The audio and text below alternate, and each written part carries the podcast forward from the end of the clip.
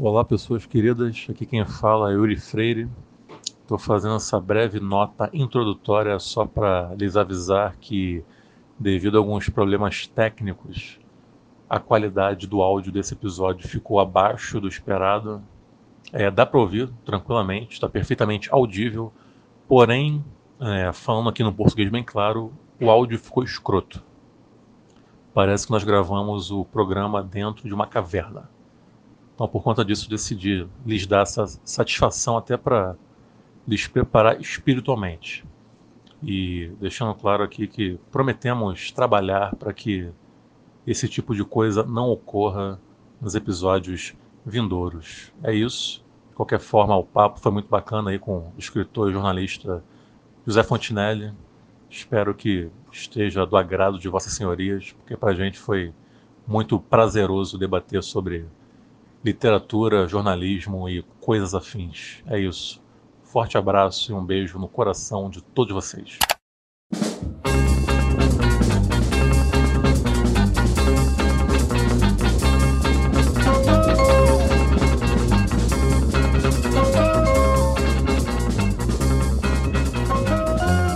Olá, pessoas queridas. Como sempre, é um grande prazer estar aqui. É, Hoje eu quero me desculpar, vou tentar me redimir aqui, porque no episódio anterior eu tive uma tremenda gafe, é, uma, tremenda, tremenda displicência, acabei esquecendo de mencionar um, um grande convite que, que tivemos, foi uma grande gentileza, um grande carinho foi o convite a, a uma solenidade dos camaradas do jornal Inverta, é, que eles vão receber o conjunto de medalhas de, é, de mérito Pedro Ernesto pelos 28 anos e pela edição, do, pela edição número 500 né, do jornal. Vão, vão receber das mãos do vereador Raymond e a sessão será no dia 19 de setembro de 2019, claro. Não pode ser do 21, isso. às 18h30. Então vai ser. Espero que. A gente está gravando agora na segunda-feira, às 18 local. Isso, vai ser a Câmara dos Vereadores, aqui do Rio de Janeiro. É, a gente está gravando na segunda-feira, espero que a gente consiga ali colocar um episódio na rua antes da, da quinta-feira. É, ou a tempo aí para a galera ouvir e poder ir lá, mas de qualquer forma, é, mesmo fica o registro, né? Fica o registro aí do enorme agradecimento a, a, aos camaradas e também vai ter vai ter um fórum também da galera do Jornal Inverta na é um seminário, na verdade, é, assim que meu aqui é um seminário sobre uh, assim que eu, eu consegui me achar aqui. Ah, Seminário Internacional de Lutas contra o Neoliberalismo. 20 e 21 de setembro de 2019, auditório 11 da UERJ. Também apoiado pela galera do Jornal Inverta. Então fica aí o convite para todos e todas prestigiar a galera do Jornal Inverta lá na sessão solene e também esse seminário aí. E, para finalizar, passar a palavra, dizer que eu estou de verde hoje para homenagear os grandes times esmeraldinos do Campeonato Brasileiro, que vem dando enorme alegria ao meu time é, homenagear o Palmeiras, o Goiás, a Chapecoense, que vem ajudando muito o Clube de Regatas Vasco da Gama. Então, no último sábado, nós ganhamos de 2 a 1 um, gol de Ribamaro e Thales Mágico. Então, um beijo para vocês, torcedores e, e jogadores dos times esmeraldinos. Registro importantíssimo. Cá conosco também, Adriano Ferreira. Sem, sem mais delongas, né? Saudar o nosso convidado de hoje. Isso. Que é uma figura ilustre dedicada à nobre e solitária arte de lapidar palavras e construir ideias. Então, acho que hoje a gente vai ter um podcast mergulhado na, na literatura e algo que hoje em dia é tão importante debater sobre pela, pela carência, pela ausência da, da, da né, em relação ao que a gente tem hoje na, na sociedade. Então, vai ser um programa que eu tenho grandes expectativas e vai ser bem informativo. E é isso. Cá conosco, como convidado, temos a retumbante honra de receber aqui o escritor e jornalista piauiense José Fontinelli. E agora, José? E agora, amigos e amigas, muito primeiro agradecer a todos pela mesa, pela, pelo convite, né? Por estarmos reunidos aqui numa segunda-feira bem, calorá, bem calorosa aqui no Rio de Janeiro, aqui na Zona Oeste. É, eu nem sei o que falar tecnicamente, nem, não, tinha, não tinha preparado nada, mas o Nilvio falando isso, eu lembro que todo episódio ele atualiza sempre sobre a campanha de alguns clubes, né? é o nosso minuto a minuto, né, do Vasco da Gama e outros clubes. E o Adriano também tá de verde. Uma homenagem dupla. Então, aliás, para os ouvintes, eu até sugiro é, ouvir esse episódio após o episódio da Ancine, né? Que é o, o, o, ante, o penúltimo, no caso, porque a, aquele episódio é muito bom, deu um panorama muito bacana em relação ao audiovisual brasileiro, né? A, a, tanto ao poder de mercado dos, dos filmes brasileiros, excelentes, né? Indicações de todo mundo da mesa. E hoje a gente vai falar sobre literatura, então, de certa forma, vai complementar né, um pouco ali que a gente tem em relação à produção né, literária da Zona Oeste, do Rio de Janeiro, produção atual. Então, eu acho que vai funcionar como uma espécie de segunda parte, né, de um adendo, de uma complementação daquele episódio também, voltado para a cultura. Enfim, o Mansur já esteve aqui também, né, ele fez um excelente é, sim, sim. podcast um sobre. Um abraço para o Mansur. É, André Luiz Mansur. Ele falou sobre a importância né, de autores da Zona Oeste, autores de Campo Grande, né? Então a gente vai também ser um complemento um pouco daquilo também. É isso. Lembrar que estamos aí nas redes sociais instagram.com.br trincheiras das Borne, facebook.com.br trincheiras das Borne, twitter arroba lisbornecast, temos um e-mail também, trincheirasdasborne.gmail.com Também aproveitar que eu ensejo para me desculpar com nossos queridos ouvintes pelo, pela péssima qualidade do áudio do nosso último episódio. Eu tive a brilhante ideia de sugerir Sugestão essa que foi acatada por todos também, quero deixar isso bem claro. não vou me fuder sozinho nessa, não. Vamos pra porra. Mas enfim, mas a ideia foi minha. É, mas quando um stalinista fala, a gente fica meio. É, é, com um certo receio de contradizer, enfim. Que pode vir por aí. É, é, Tive a brilhante ideia de botar como trilha sonora um trash metal finlandês cantado em português. Obviamente não deu, não deu certo, ficou uma merda deu pra ouvir porra nenhuma. Mas é estranho que eu não ouvi nenhuma reclamação, cara. Então as pessoas são muito malucas. É porque o nosso querido Michael é tão carismático, né? Que é uma e figura que eu acho que ao caos, né? depois ó, aquele caos sonoro que foi o fundo musical. a galera é muito doida, não ouviu. Nem o Vinícius reclamou, né? Nosso, nosso assessor para assuntos se, o, se o sonoros. Se o Timaya estivesse na mesa, ele tinha xingado o nosso Fernando. o maior crítico de sonoplastia do Brasil é o Vinícius Pontes.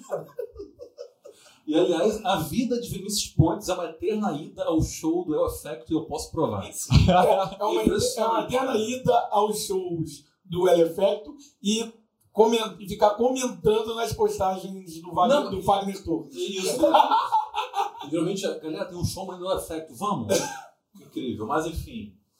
É isso, eu acho. Ele tá sem luzes no cabelo, tá descaracterizado. Eu vi tá. uma, a última foto dele e eu senti falta daquele daquela coisa, daquele lume capilar que ele tinha. A potência sexual dele se esvaiu junto com as luzes. Então fica a dica. É, podemos ir pro Sborne News? Sim, vamos. Eu só tenho que achar aqui. Sigamos.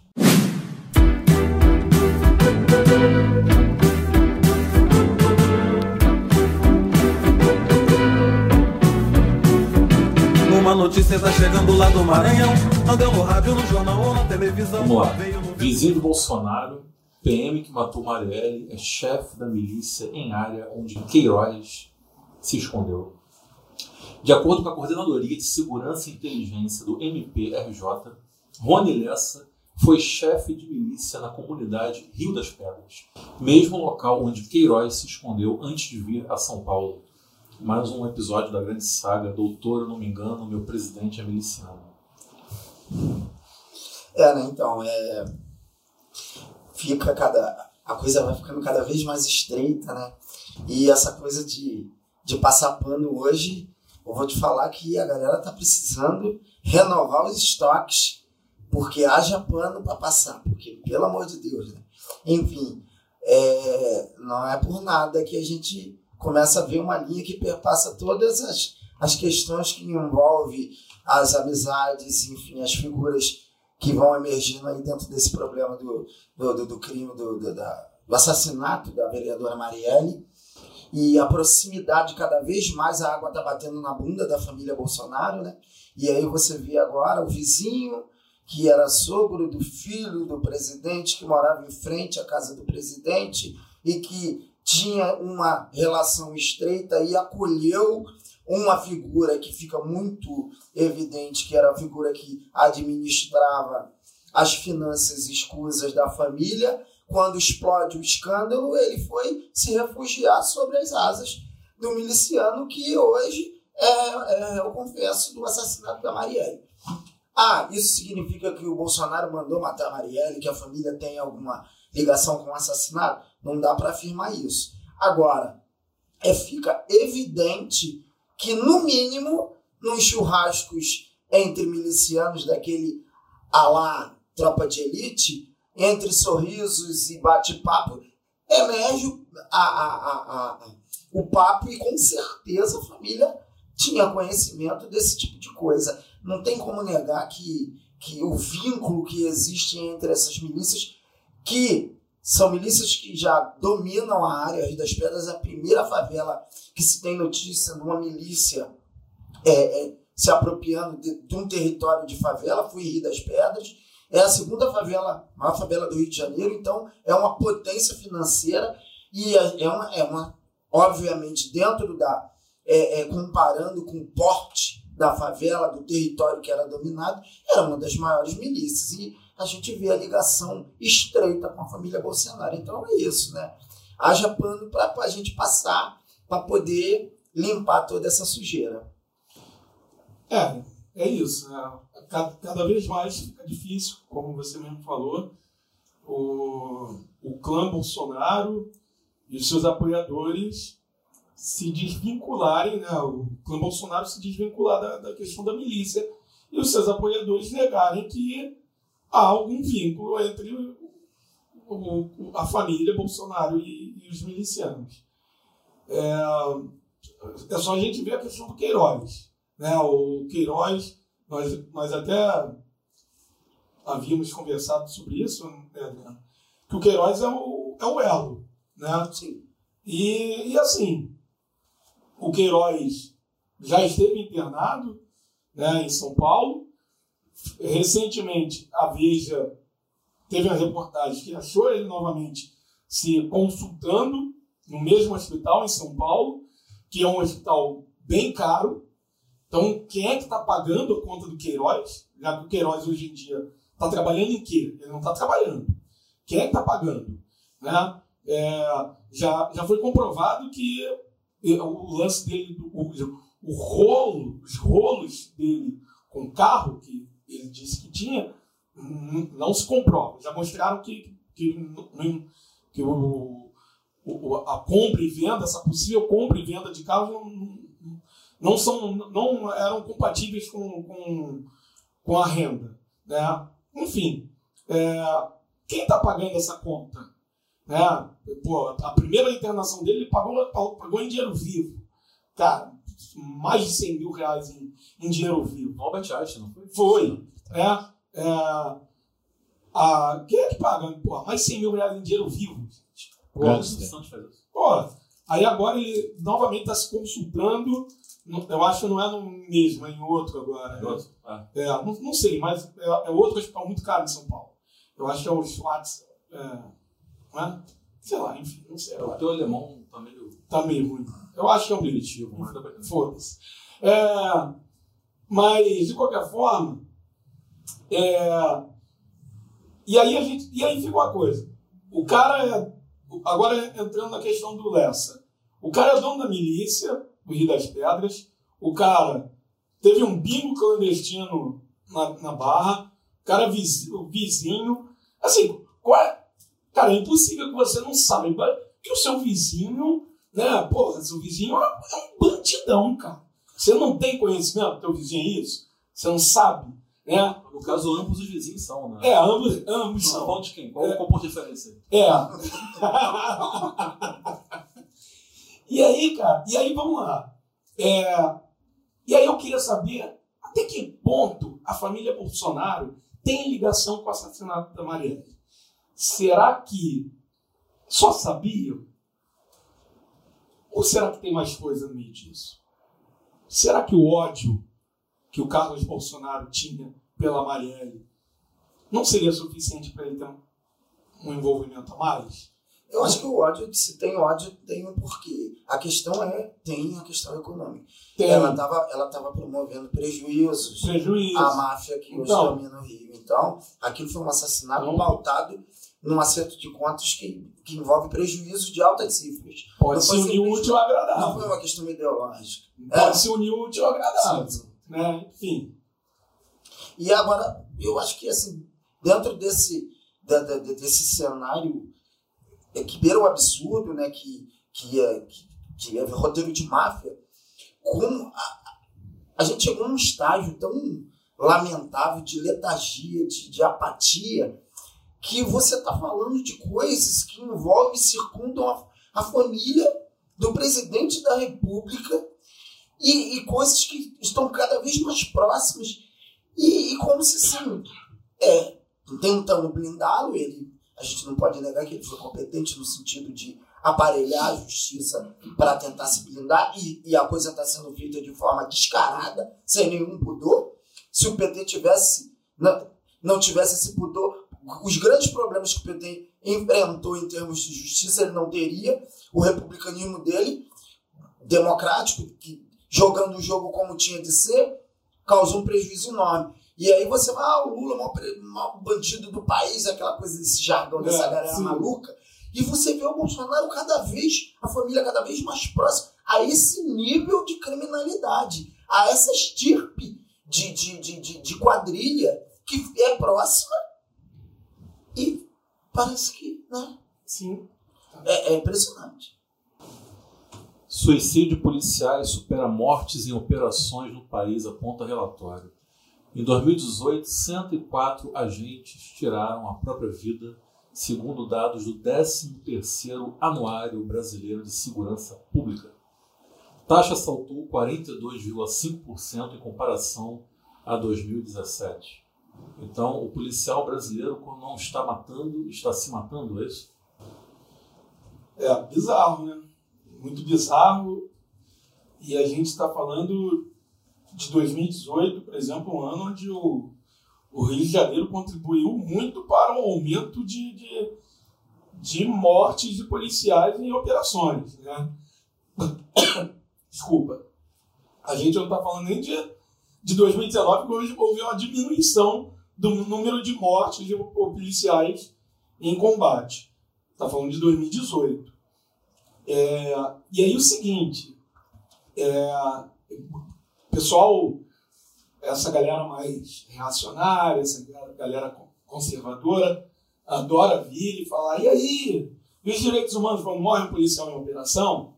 E aí, os direitos humanos, vão fazer a manifestação agora e tal, não sei o quê. Embora eu nunca tenha visto essa galera reacionária ir numa manifestação de policial quando morre.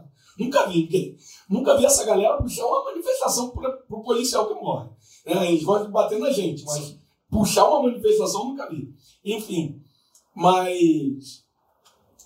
Mas o seguinte, eu pergunto a essa galera qual é o projeto que a PM ou as PMs, né, pelo, pelo Brasil inteiro, tem para conter, para proteger a saúde mental do policial? E respondo: não tem, não existe nenhum, nem as polícias militares e nem o governo federal. Esse governo federal e, e esse idiota que foi deputado durante tanto tempo e sabe muito bem que isso já não é de hoje, que os policiais têm sérios, sérios problemas mentais, né, problemas psiquiátricos, seríssimos problemas psiquiátricos, e a reportagem traz um, um dado muito, muito importante de ser levantado, que quando o policial se afasta em virtude de um problema, ele perde, é, perde em, em termos salariais. Ou seja, pô, o, cara, o cara se afasta e provavelmente perde gratificação, perde alguma coisa. Pô, o cara que já não ganha muito bem, né, o salário não é, não é, é mistério para ninguém, o salário de um policial, é, em média no Brasil, é ruim. Aí o cara que já não ganha bem, se ele está com algum problema, uma depressão, ansiedade, ou seja, qualquer transtorno que, pô, é, a, a, vida do policial militar é uma vida é, bem degradante, né? O cara, o cara tá com algum problema psiquiátrico, o cara vai se afastar, pô, o cara vai perder, o cara não ganha bem, e o cara ainda vai perder em termos salariais. É claro que o cara vai, vai ter receio, o cara vai ter resistência em se afastar. E aí vai, isso vai fazer com que se agrave mais a situação dele. O que o Jair Bolsonaro, que esteve, esteve e está há mais de 30 anos na política, já fez pelo policial? Nada. Nunca fez nada pelo policial e agora, como presidente, não faz nada pelo policial. Né? E aí fica todo mundo hipocritamente dizendo que esse cara é, fez algo. Inclusive os militares que estão aí sempre apoiando esse canalha, esse fascínora, esse escroto. Né? Os militares que são os idiotas continuam apoiando e lambendo a bota desse canalha. Ele, ele, ele nunca fez nada pelos militares, nunca fez nada pelos policiais. E tá aí, tá aí a prova. Né? Nunca nenhum desses caras fez nada por eles. É, a única coisa foi fez foi enganá-los e continuam morrendo, né? Na, vítimas desse Estado e desse, dessa, dessas instituição, instituições podres que são as polícias militares. É, isso é um, é um anuário de violência pública, de violência urbana de 2018.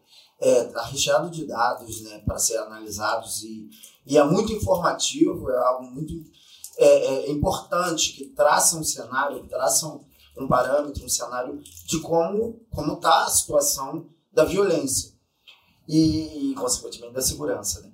O, analisar esses dados, você tem vários caminhos para analisar esses dados. E essa questão da vida do policial é, salta aos olhos e é alarmante, porque você tem 104 policiais que se mataram no ano de 2018, é, aumentou em 42,5%. É algo que não tem um porquê. Não foi? Tem um porquê.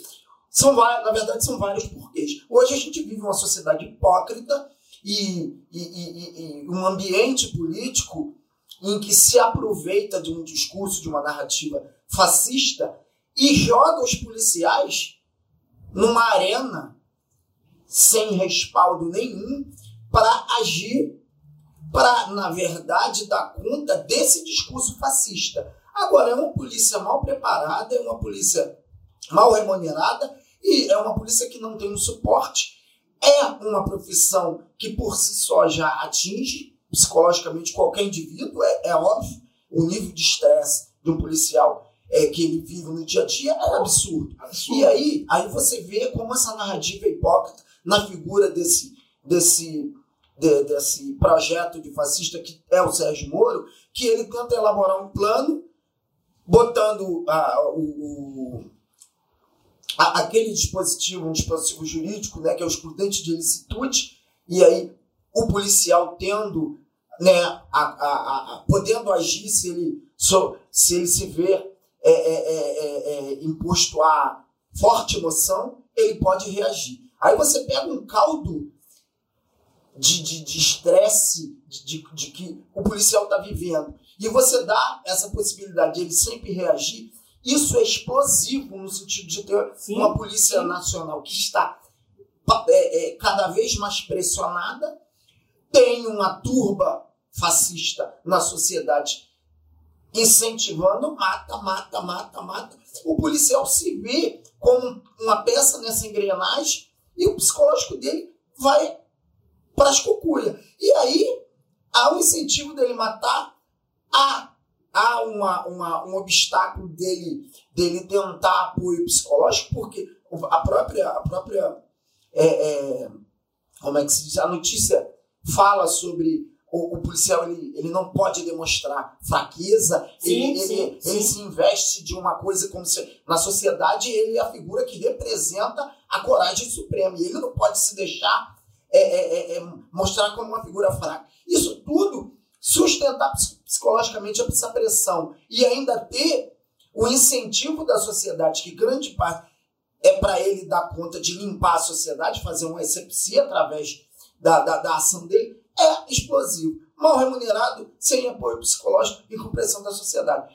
A gente está vivendo, está criando um cenário explosivo que vai redundar nesse tipo de coisa. É. é ele que mais mata, como o Yuri bem falou, e é ele que mais se mata. Porque na, no, no, na ponta da coisa é ele que está na linha de frente, no, com o peito aberto em relação à violência. E o resultado disso é isso aqui. Dois policiais, praticamente cerca de dois policiais mortos a cada semana. São dois policiais mortos, é, são dois policiais se suicidando a cada semana. Suicídio. Suicídio. Dois policiais tirando sua vida, sua própria vida a cada semana. Isso é coisa pra caralho. E esse projeto, idealizado pelo Moro que o Adriano citou, nada mais seria do que a legalização extrema do, do famigerado. Como é que é o nome? Auto de resistência. Auto de resistência, é, exatamente. É a barbárie instalada. É isso. Mas já está instalada faz tempo. É, uma próxima, derradeira. O filme Marighella, dirigido por Wagner Moura, teve a data de estreia adiada após não conseguir cumprir a tempo os trâmites exigidos pela Ancine para a liberação de verbas que já tinham sido usadas na produção e precisam ser ressarcidas. O longa chegaria aos cinemas em 20 de novembro, dia da consciência negra no Brasil. Ainda não há nova data prevista. É, inicialmente, é, o que que vem pra gente é logo. Até pra mim eu pensei logo em, porra, houve uma grande censura ao, ao, a Marighella. Mas eu andei pesquisando e até entrei em contato com um colega para me informar um pouco, um pouco, melhor sobre a questão da, Ancine. E aí tem duas questões. Né? Primeiro, a questão do, do cancelamento. Parece que o cancelamento, e aí parece mesmo, né? não, não, não tenho uma certeza, mas parece que o cancelamento foi mais técnico do que político, do que ideológico. É, parece que realmente é, houve um, um erro da produtora O2 e, e, que, e que tentou é, tentou colocar a carroça na frente dos bois e, e teria que esperar um pouco mais porque faltava assinar um contrato. É, e aí ela queria fazer o lançamento antes desse contrato estar realmente assinado, aí fez até uma, uma requisição, e aí, tecnicamente, a, a Ancine optou por não, não deixar esse, o lançamento ocorrer sem esse contrato estar assinado. É, seria um contrato junto ao, ao Fundo Setorial Audiovisual.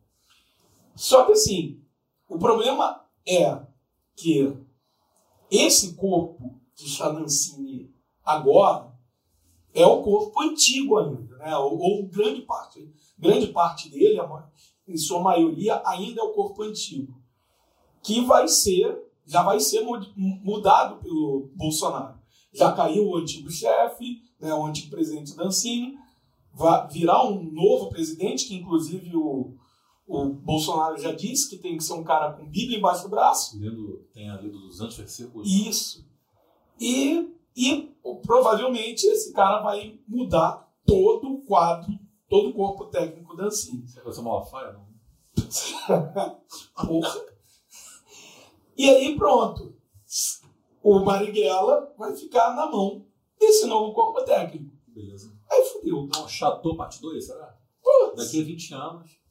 O Adriano com 92 anos vai assistir. É porque fica, porque Ah, fica, então não vai demorar muito. fica muito claro, fica muito claro que ele não esconde de ninguém que o critério de, de, de acolhimento das, da- da- da- das obras cinematográficas vai, vai se dar por uma questão ideológica. Sim. O crivo vai ser ideológico. E o Magrinho Grela, eles né, estão esfregando as mãos para oferecer essa raçãozinha de ódio para a turba fascistoide que, que segue ele. Fica todo mundo esfregando as mãos. Então, já que ele não governa a porra do país é, é, é, e não dá conta do- do- dos grandes problemas que esse país tem, ele vai acabar fazendo, jogando pra galera. E, e é uma forma de jogar pra galera. Então, é uma questão complicada e, e eu imagino que, né, que toda a equipe do, ma- do filme deve estar apreensiva, porque, é, infelizmente, não é o melhor momento para se tentar lançar uma obra cinematográfica, ou uma obra artística no país que tenha um cunho progressista não vai ser bem acolhido pelo poder público. E tem um guerrilheiro comunista como protagonista. Né? É. Não, eu tô, eu tô sendo suave, eu não tô falando que é essa obra. eu tô Ah, tá. falando, é porque, em geral, qualquer coisa, Sim, que tá sim, perseguindo sim. gibi, imagine um filme de um guerreiro comunista que tem a representatividade da luta Da marca. política. Porra, Uma, né? uma autobiografia cinematográfica do Felipe Neto seria embargada. Porra! Felipe Neto, que inclusive cancelou o- a participação dele num, show dele por, Ameaças. por ameaças Mandou de a, morte. mandou a mãe pra fora do país. É. E os nossos guerreiros estão Mas disse que pressionados. vai continuar sua luta contra a opressão e o obscurantismo. Palavras deles. Viva Felipe Neto, guerreiro Quem disse isso? Ernesto Che Guevara ou Felipe Neto?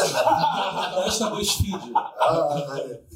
Agora, teve agora o caso do filme do Chico Buarque, que foi proibido. E né? isso foi censura sem tirar nem pôr. É. Inclusive, Embaixador. praticamente é, assumida pelo Ernesto, Ernesto Araújo. Sim, sim. Impressionante, né, cara? Aqui não vai dar pra aprofundar nisso agora, que até daria um tema de podcast. Pra, pra- eu, tô muito curioso pra saber de quanto de distanciamento histórico nós precisaremos pra admitir que a gente vive uma regime de exceção. Sim. Porque, tipo, cara, é, que às vezes a galera pensa que o Castelo Branco chegou, rapaziada, o negócio é o seguinte, não é um golpe militar, é ditador começando agora. Não foi assim. Eu penso É. sobre isso também. Não, não é assim, É, é, quando não é. a história vai, É vai lógico. passando. É preciso a vai, vai, vai tomando a consciência do que está ocorrendo. quanto É, a família a pessoa Bolsonaro- percebeu que, que era uma ditadura É. em em A Getúlio Vargas? família Bolsonaro vai chegar batendo lá no meu portão. Ô, abaixa aí ô, esse som aí, não quero você ouvindo essa música, olhando. Não é assim que se dá as Sim, coisas. sim. Você tem, você tem mecanismos de, aos poucos, ir estabelecendo é, é, é, é, é, crivos ideológicos. E, enfim, a gente, tem, a gente tem uma série de indícios de que a gente já vive um regime de exceção. É isso. Vamos pra pauta, então. Vamos lá. A Espanha é o tempo todo.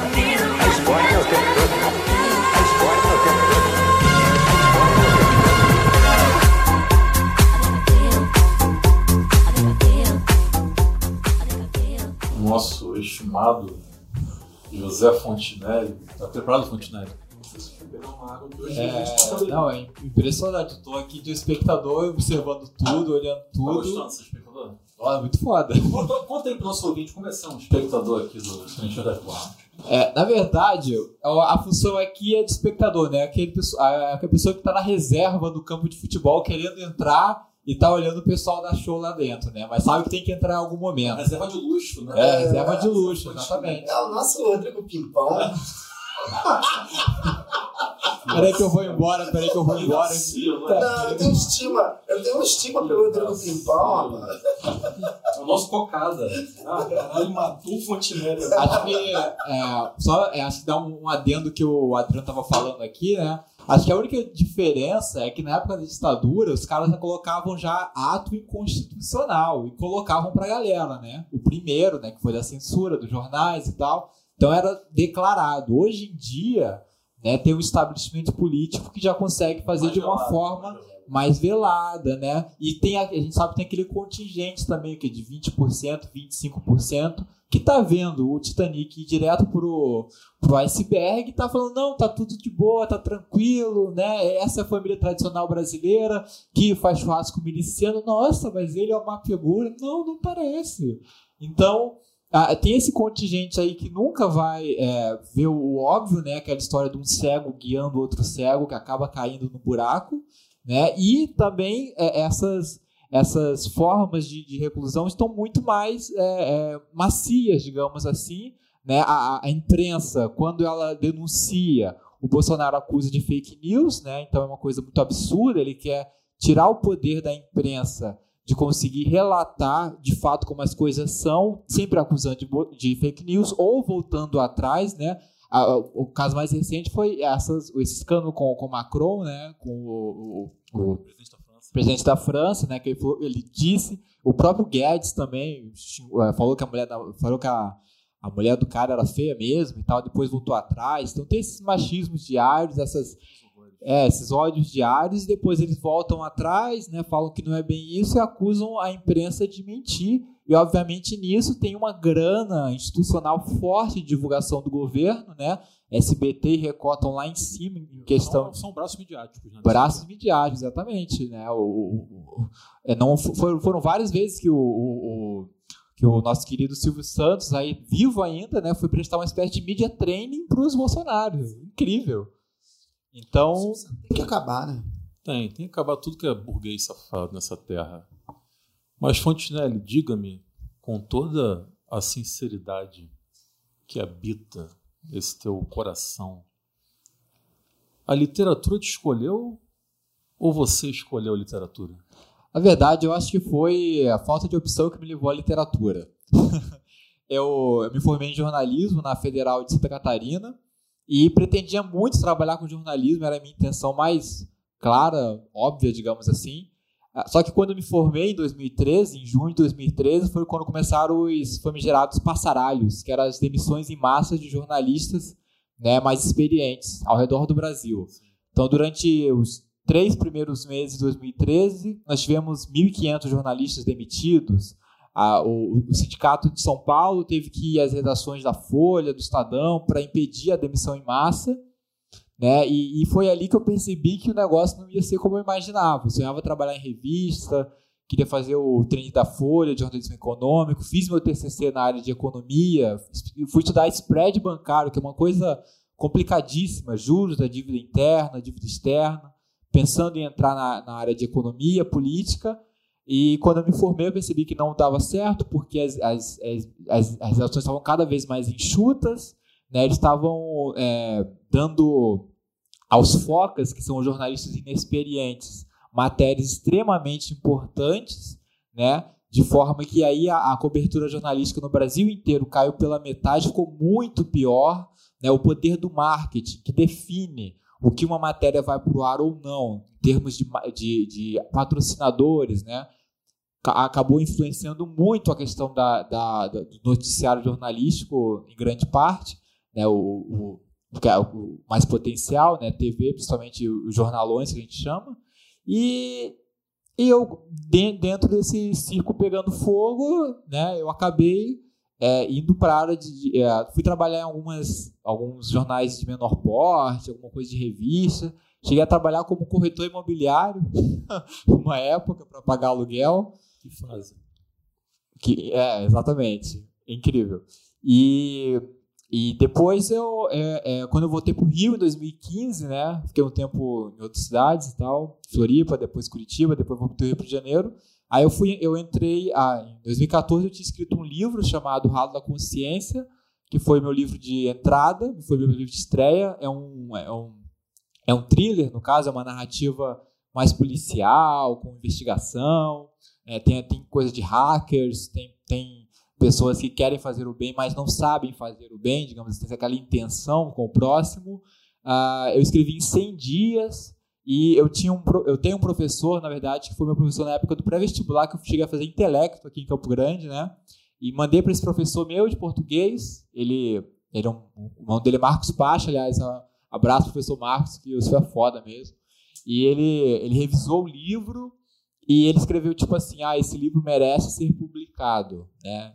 E agora eu vejo que ele foi muito tranquilo comigo, muito legal, porque relendo o livro eu percebo que era uma casa dos horrores. Ele foi muito gentil, aí foi a partir do, do impulso dele que eu procurei publicar o livro, fiz 50 cópias e tal, né? vendi, dei algumas, né? E ficou aquele aquela vontade, digamos assim, de escrever, mas eu era muito amador, extremamente amador, né, muito amador mesmo. Agora eu consigo ver tudo isso, mas é, enfim, acontece mesmo. Eu não tinha essa intenção de escrever, foi por acaso.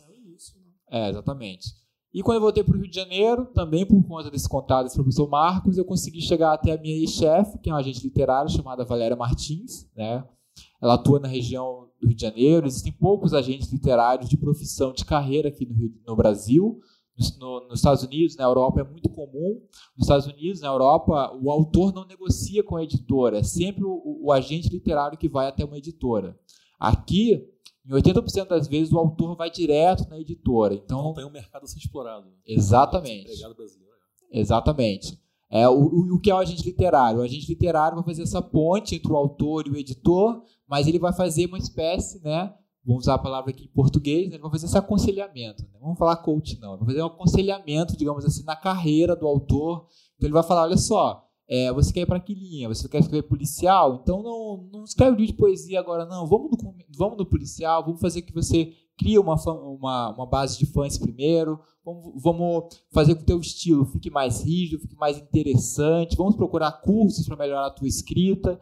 Então, musical, que o produtor musical faz, lapidando um som, por exemplo, de uma banda. Exatamente isso. Até por isso que eu falei que esse, esse, esse episódio seria uma continuação daquele também do cinema. Exatamente, é o produtor. O agente literário ele é esse produtor que ele acompanha, é, no caso de escritores mais renovados, renomados, ele, ele acompanha a vida inteira desse escritor. Né? O Neil Gaiman tem apenas um, um agente desde quando ele tinha 21 anos, mais ou menos. Mas o Gaiman é o Gaiman, né? Então, geralmente o, o, o, o agente literário ele tem uma carteira de autores e ele presta esse aconselhamento para todos os autores, procurando, eh, dando pitaco tanto no que ele vai escrever, tanto em como fica a história para fazer com que fique mais próximo dos objetivos do autor, que pode ser um objetivo mais comercial, né, a gente tem autores que querem apenas ganhar dinheiro mesmo, existe muito, não, não, é, não é difícil encontrar isso, e tem autores que têm um objetivo realmente mais da arte pela arte, né? De fazer uma coisa voltada para aquela a, a, aquele ardor da arte das, mu, das musas, de procurar uma, uma escrita que tenha mais valor técnico, valor literário do bom, do bonito e do belo, né? dessas coisas estéticas. Então, dependendo do projeto. Esse cara tem que trabalhar como corretor de imóveis para pagar as contas, né? ou, ou, ou em pizzaria também, que eu já fiz meus livros de pizzaiolo, de, de garçom e tal. Então, é, cheguei a trabalhar em shopping de informática, vendendo também computador. É, é meio estranho, é meio excêntrico. É, uma pessoa pensar assim, vou iniciar uma carreira de escritor que eu quero ganhar dinheiro. Não é meio paradoxal? Ainda mais no Brasil, tem que ser meio é, maluco, né? É, é, na verdade, eu acho até que quem tem essa ideia que já tem alguma carreira estabelecida. Isso parece muito daquelas coisas assim, coisas que você pode fazer, 10 coisas que você pode fazer para aumentar a sua renda. Aí vai estar lá sempre um tópico, ser escritor, escrever um livro.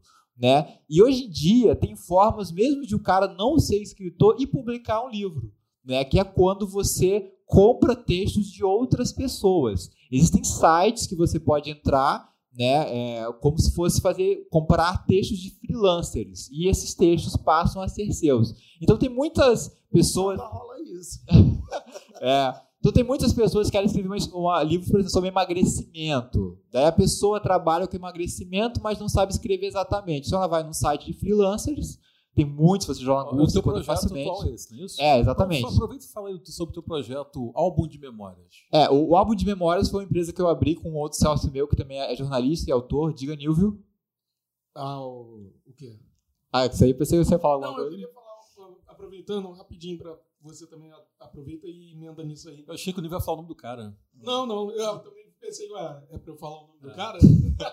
é, não, o seguinte, em que momento você, porque você estava falando da tua trajetória aí, eu queria saber o seguinte, em que momento você se permitiu realmente dizer assim, não, eu sou um escritor?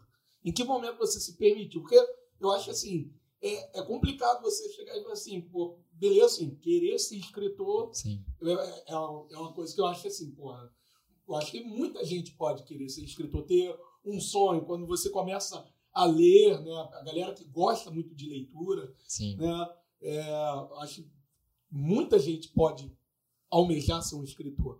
Agora, e muita gente escreve, eu acho que muita, até muita gente que está ouvindo, agora não que ninguém está ouvindo a gente, né? Ah. Mas muita gente que vai ouvir esse episódio. milhares. Não, mas, mas agora tem gente ouvindo a gente. É, o Porque. Fernando. Não, porque quando tá- agora tá, foi ao ar e alguém tá ouvindo. Ah, Essa é, a tem magia do, É, da é, podosfera. É, é, isso é. Enfim, tá- todo mundo entendeu, né? É, mas, pessoal que está ouvindo o episódio agora, é, acredito que deve ter alguém que tenha, sei lá, escrito alguma coisa, deve ter alguma coisa escrita na gaveta, que nunca, nunca teve coragem de, de mostrar a ninguém. Um blog. Mas assim, mas até mesmo você, quando escreveu e tal, acredito que você mesmo ficou ainda inseguro. Em que momento que você, pronto, agora eu sou um escritor, agora eu vou poder realmente chegar me apresentar como um escritor para as pessoas. Então, é só pra tu perder o fio da merda. Primeiro fala do álbum de memórias, e depois emenda com a pergunta do Nilvola. Tá, ótimo. É, o Álbum de Memórias é uma empresa que eu abri com meu sócio, Bruno Flores. É uma empresa de ghostwriting, ou seja, de, é, nós somos escritores fantasmas. Nós vendemos a nossa escrita. Ghostwriters. Caramba.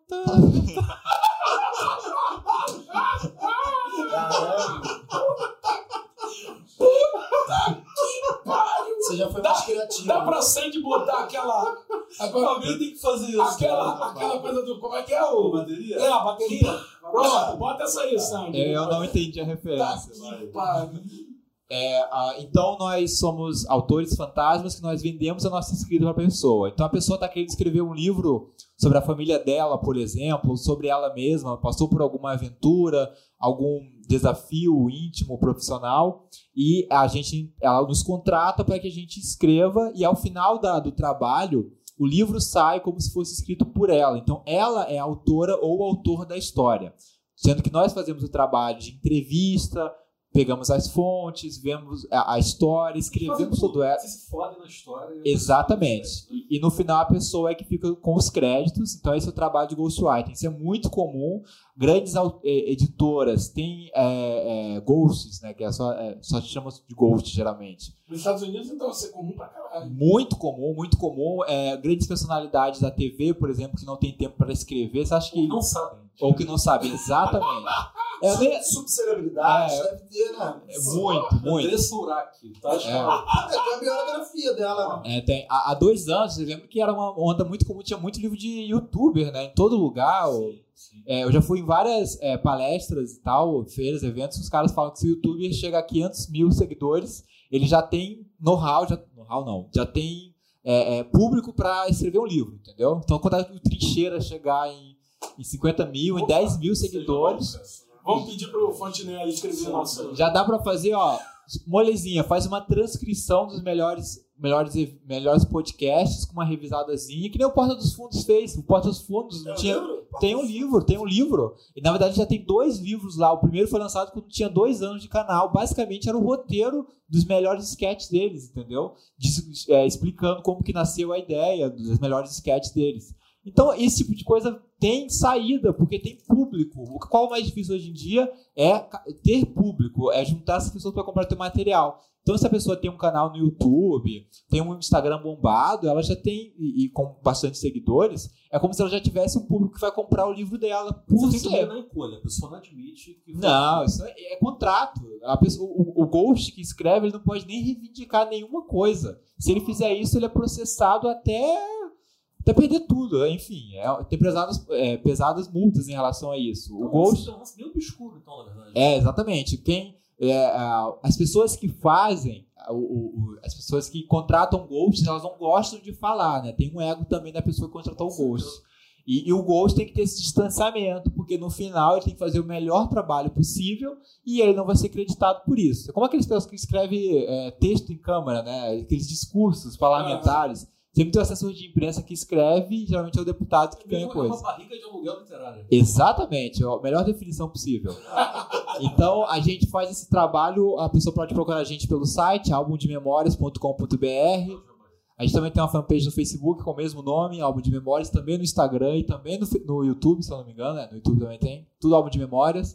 Então a pessoa nos contrata e daí a gente faz a- uma conversa com ela para entender a história, para entender o que, que ela quer contar, porque às vezes também a pessoa quer contar a vida dela toda e por ordem cronológica. Então, não é.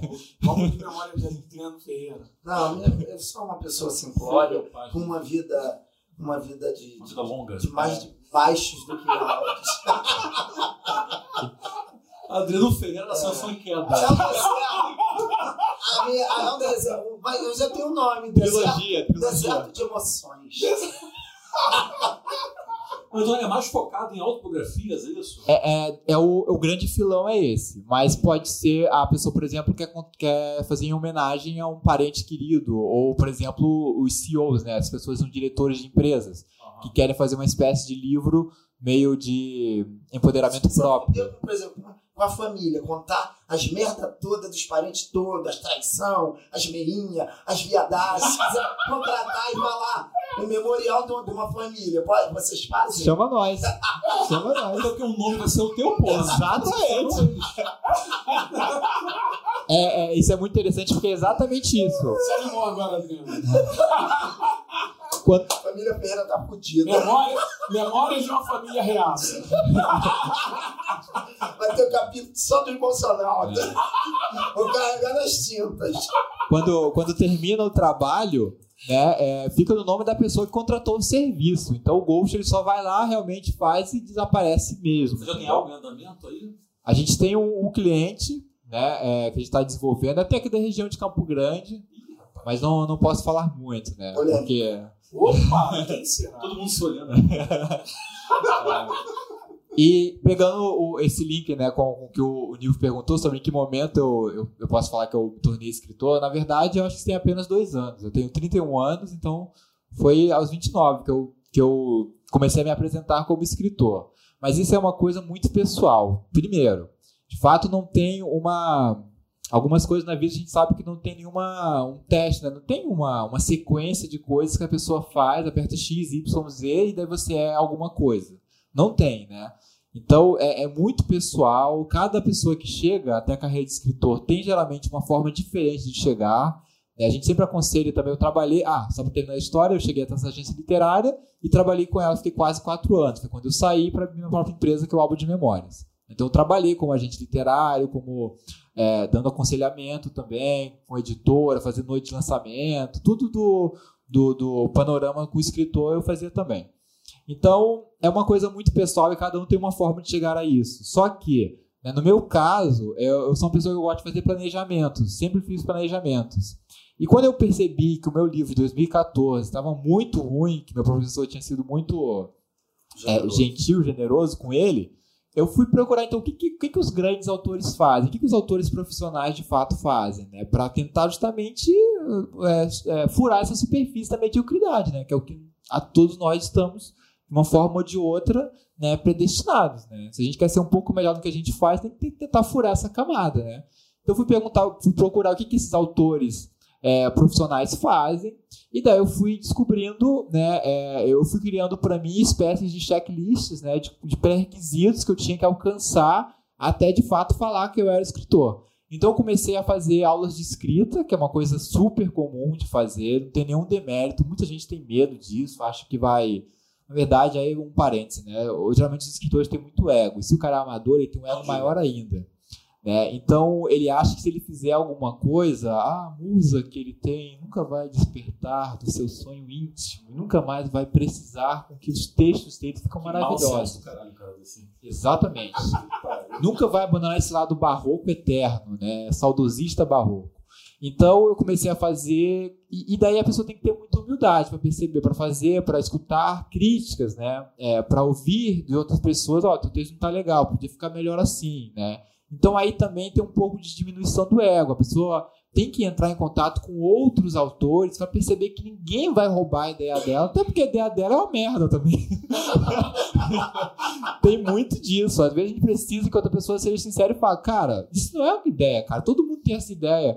Eu sempre falo, né, atualmente também dou uma aula de, dou aula de oficina de escrita né, em Campo Grande, né, no Espaço Ideias ali em Campo Grande. Então eu sempre falo que uh, a gente tem que ter alguém que, que a gente tem que ter uma espécie de filtro alheio, a gente tem que ter um pouco de sinceridade, a gente tem que se, se mostrar realmente. estudar e praticar é importante também. Exatamente. Ninguém chega a ser o melhor da guitarra em Pô, dois dias. Não é coisa de talento nato, aquele papo cristão de talento nato, nasceu com dom, nasceu com dom caralho. Não, isso não existe. Não existe. Tem uma frase do Picasso que ele fala, né? A inspiração existe, mas ela quer te pegar trabalhando. É. Porque eu imagino que né, é uma característica, é um, é um, é um, é um pré-requisito do escritor, essa coisa do ego. E imagino a, a, a, o conflito interior que ele fica, porque ele se deparar com a possibilidade de, de, de uma crítica que fale, ó, é medíocre, isso não tem nada de, sim, especial, é. não tem nada de grandioso, enfim, e, é, é, deve ser frustrante demais. Então, é. pôr à prova isso é meio complicado, né? Porque é. Imagino que a relação que o escritor tem com o texto dele é de muita estima, de muito carinho. É, exatamente. Não, tem gente que chega aos 40, 50 anos e escreveu um conto e não quer que ninguém leia, quer que, você, quer que seja publicado daquela forma, eu entendeu? tenho um projeto, quando eu, chego, quando eu chegar aos 40, eu, eu, eu quero me dedicar à questão da escrita. Vai ser escrita retroativa, né? É, mas, e o que, o que geralmente eu vejo é que a pessoa realmente tem muito apego ao texto dela, e quando ela tem uma grande ideia, geralmente a pessoa, dependendo da dieta literária dela, é uma ideia que outras pessoas já fazem. Então rola ali, né, muito, sei lá, é muita vontade que a pessoa esteja ouvindo, só que aquilo é outras pessoas já fazem. E eu sempre falo que o autor, né, tem um professor que falava isso, que ele falava que o pior defeito do repórter é ele ser ingênuo. Então é a mesma coisa para o escritor. O escritor não pode ser ingênuo. Ninguém pode chegar e escrever uma história de um casal de namorados que o, de famílias rivais e daí a pessoa nunca leu Romeu e Julieta, entendeu? Achar que a, que a ideia dela é a melhor porque ela teve essa ideia. original. Original demais. Original demais. Pô, Tristão e Isolda, século XIII já tinha isso, mano. É, é, é, a gente pensar o Don Quixote de La Mancha, século XV, né? E, e, é inspirado em romances de cavalaria medievais, que são mais antigos ainda. Então, né, o autor, quando, o, o, o, o, autor, quando ele está começando, ele tem esse apego muito grande ao material dele, e ao mesmo tempo é como se ele não quisesse trocar as informações, né? ele tem é, é, esse ego muito grande. Então, a, a, oficina literária, quando ele percebe que ele precisa melhorar, lapidar o texto dele, envolve muito essa questão pessoal, né? De a pessoa ter, de fato, humildade para perceber, olha só, a minha ideia não é grandes coisas. E tem até um, um, um, autor que eu admiro muito, que é o Marcelino Freire, que é um dos maiores autores brasileiros. É, genial. Eu, eu, na Flip esse ano eu fui para uma. É, em julho, estava lá, fui ver uma palestra dele e foi uma coisa que eu achei, pô, magnífica. Ele é um grande ele é uma espécie de xamã na literatura brasileira. Ele faz muitos eventos e ele tem umas tiradas assim que são fora do é muito espirituoso. Né? Muito espirituoso. Ele falou que, ele, que ele, quando ele tem uma boa ideia, ele gosta de sempre de colocar a ideia dele à prova, como uma forma de tentar quebrar o pé da ideia, para que ele não fique refém daquela ideia. Por quê? Porque o trabalho do escritor profissional é reescrever, reescrever, reescrever, refazer. E a ideia, no final das contas, ela não, ela não canibaliza, ela não acorrenta a história. É apenas uma coisa no meio de tudo que está acontecendo. Então tem muita pesquisa, muita transpiração. Esse meu livro agora, que eu estou aqui, o Natureza Morta, que é o segundo né, que eu acabei de lançar, ele tem é, 160 páginas. E eu demorei 20 meses para escrever, reescritas, 11, 11 revisões completas, entendeu? Pedi ajuda para outras pessoas lerem, percebi que eu sozinho não ia fazer uma coisa lá que chegasse né, todo aquele patamar onírico. Então fez um trabalho profissional mesmo, a leitura beta, que é quando você pede um amigo para ler o teu texto, né? E daí ele fala, ah, isso pode ficar um pouco melhor, isso não pode ficar melhor, então você reescreve, entendeu? Então tem todo um trabalho profissional mesmo, né? Como se fosse um, um CD, né? Ninguém vai... vai chegar a escrever início, meio fim, acabou. É, não existe isso. Isso é uma visão, é porque isso é uma visão muito amadora, né? Romântica, né? Muito romântica. É, a, até você fala um pouco isso no, no, episódio penúltimo, né? Essa noção da arte, como ela vai se esvaindo, né? Parece que a pessoa escreve um texto de Facebook de quatro linhas e já, já acha que é o próprio Paulo Coelho. É, é, é, então tem que ter ali uma ideia de que. Aí que entra a questão da humildade, né? Da pessoa falar, da pessoa perceber que ela precisa melhorar, que ela tem um grande caminho a seguir. Então, voltando a esse longo parênteses, eu passei a fazer oficinas de escrita. Cheguei a fazer uma oficina muito renomada aqui no Rio de Janeiro, que é do professor Ivan Cavalcante Proença, que é membro da Academia Carioca de Letras, é, é um dos. É, participa da, a, da ABI, a Associação Brasileira de Imprensa, né? É um cara muito ligado na cultura. É isso. É, você falou agora de, de, de, oficina. Também é isso, né? É, tem que tomar cuidado também. Tem muita oficina. Porque agora tá. Focatua. Tá é. surgindo uma porrada de, de oficina por aí, né? Sim. sim. E, e tem oficina, tu falou a questão do coach, tem oficina que cheira mais a coach do, do que realmente uma coisa mais literária. É. Tem uma que abriu aqui, é Oficina do Neuvola. é, aí... É, personal literatos. É o nome, personal literatos. Aí o, o livro ficou uma coisa muito interessante, né? Eu vou te falar, cara, que se fosse antes da faculdade de jornalismo, eu não teria, acho que, filtro nenhum para perceber que eu estaria sendo enganado. Porque Sim. eu sou uma pessoa que eu sou facilmente enganado, ou pelo menos era. Mas a faculdade de jornalismo foi muito bom para então, mim. Então a faculdade de jornalismo te ajudou a se tornar um bom escritor? Me, me ajudou porque eu acho que ela me deu algumas ideias princip, é, principais. Eu acho que a primeira é justamente essa, de duvidar de tudo. Né? Mesmo que você está pagando lá seu, sei lá, sua grana alta para fazer uma oficina de escrita, você não pode imaginar que ela vai fazer, ela vai pegar na tua mão e escrever teu texto. Você tem que duvidar mesmo. Eu já fiz algumas oficinas que eu paguei caro e, e, e, o, e, o, e o resultado não foi lá essas coisas, entendeu? Então, daí, quando a pessoa começa a fazer oficina, né? Os oficineiros que a gente chama, a gente começa a, a, guardar nomes que a gente não quer encontrar nas oficinas, não quer que deem oficina, porque a gente sabe que não vai sair coisa boa daí. Então a gente tem que duvidar, tem que procurar referências, né? Tem que ir atrás das pessoas que vão dar as oficinas, ver se tem de fato, né? Procurar indicações de outras pessoas que já fizeram, né? Então isso é uma coisa muito comum. Aproveita e cita os nomes, porque agora tem que fugir. Ah, não, não, não, não, não, posso. porque são pessoas vivas ainda. Então... Eu, eu, coincidentemente, semana passada eu ouvi um podcast que falava, era do professor Assis Brasil. Que Conheço. Tem, que tem uma oficina que é famosa. Né? Não sei se ele é uma dessas figuras que você recomenda que fuja. Não, recomendo. Já fiz oficina com ele. É. Ele, ele é, na verdade, ele é muito. Recomenda que vá, né? Ficou amigo, ficou amigo. É, não, é verdade. Eu recomendo que vá, já fiz oficina com ele. Ele é, lá, ele é professor emérito lá na PUC do Rio Grande do Sul. Isso, isso. A oficina dele tem 45 anos. A do meu professor Sim. também que eu fiz, do professor Ivan Cavalcante Freitas, também tinha uns 45 anos. Na verdade, ele sempre. Aqui um breve parece que eles ficam brigando sobre qual é a oficina mais antiga. Porque as duas oficinas persistiram durante a ditadura militar. Pô, legal. E ah. tem um legado de, de, de contribuição com grandes escritores, é. né? Saíram dessa da oficina dele. É, o Assis Brasil ele até tem mais reconhecido, assim, que ele tem o Paulo Scott, que é um cara excelente. Uhum. Tem a Luísa Gessler também, autora é, que já ganhou prêmios nacionais lá do Rio Grande do Sul. É mais o pessoal, o pessoal do Rio Grande do Sul é muito focado em escrita. Tem é. excelentes autores lá que, é, pouco, digamos que o, é como se o Rio Grande do Sul levava, levasse mais a sério os próprios campeonatos deles do que os campeonatos nacionais, entendeu?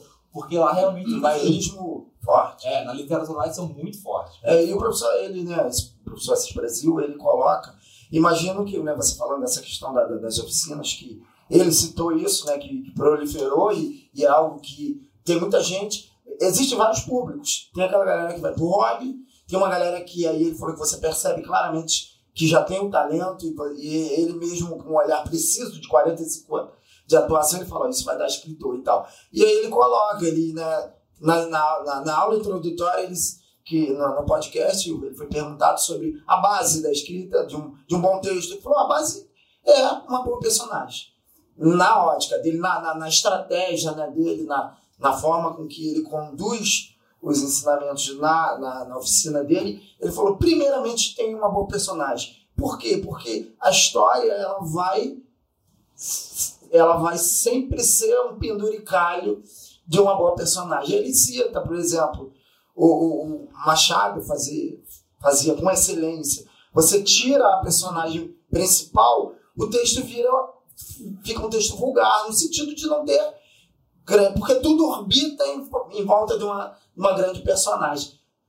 Você já, já, já ouviu sobre essa técnica? Isso é um estilo? Ou existem outros estilos dentro da construção do texto ou é mais ou menos essa é a base mesmo?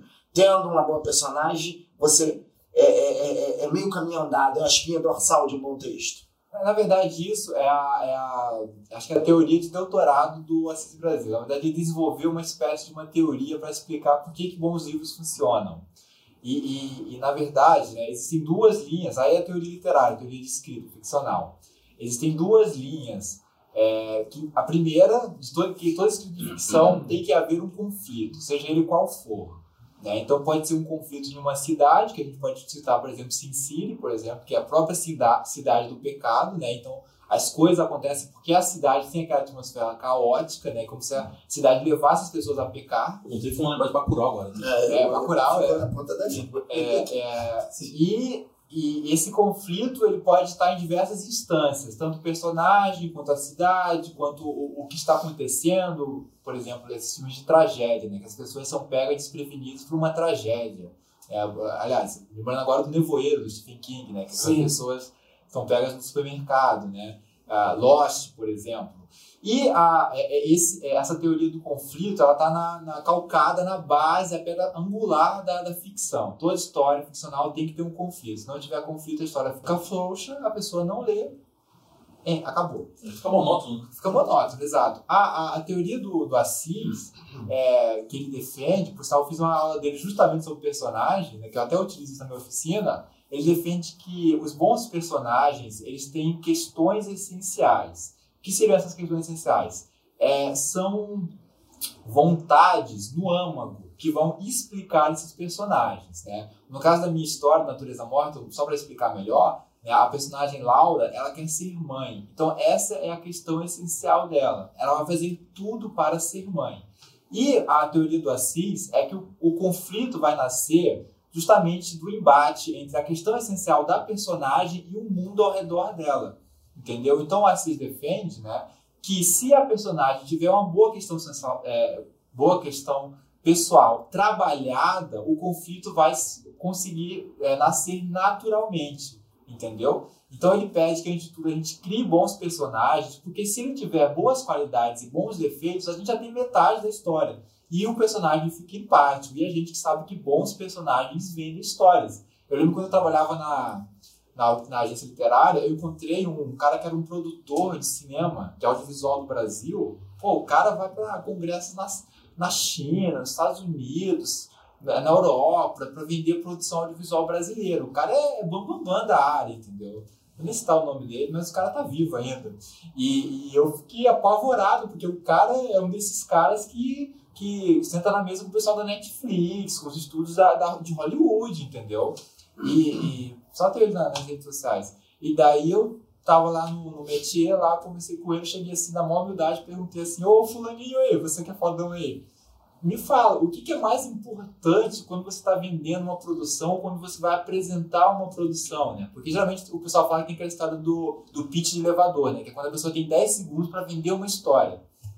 E daí ele falou assim, olha só, cara, é, para você vender uma boa história, você tem que ter um bom personagem.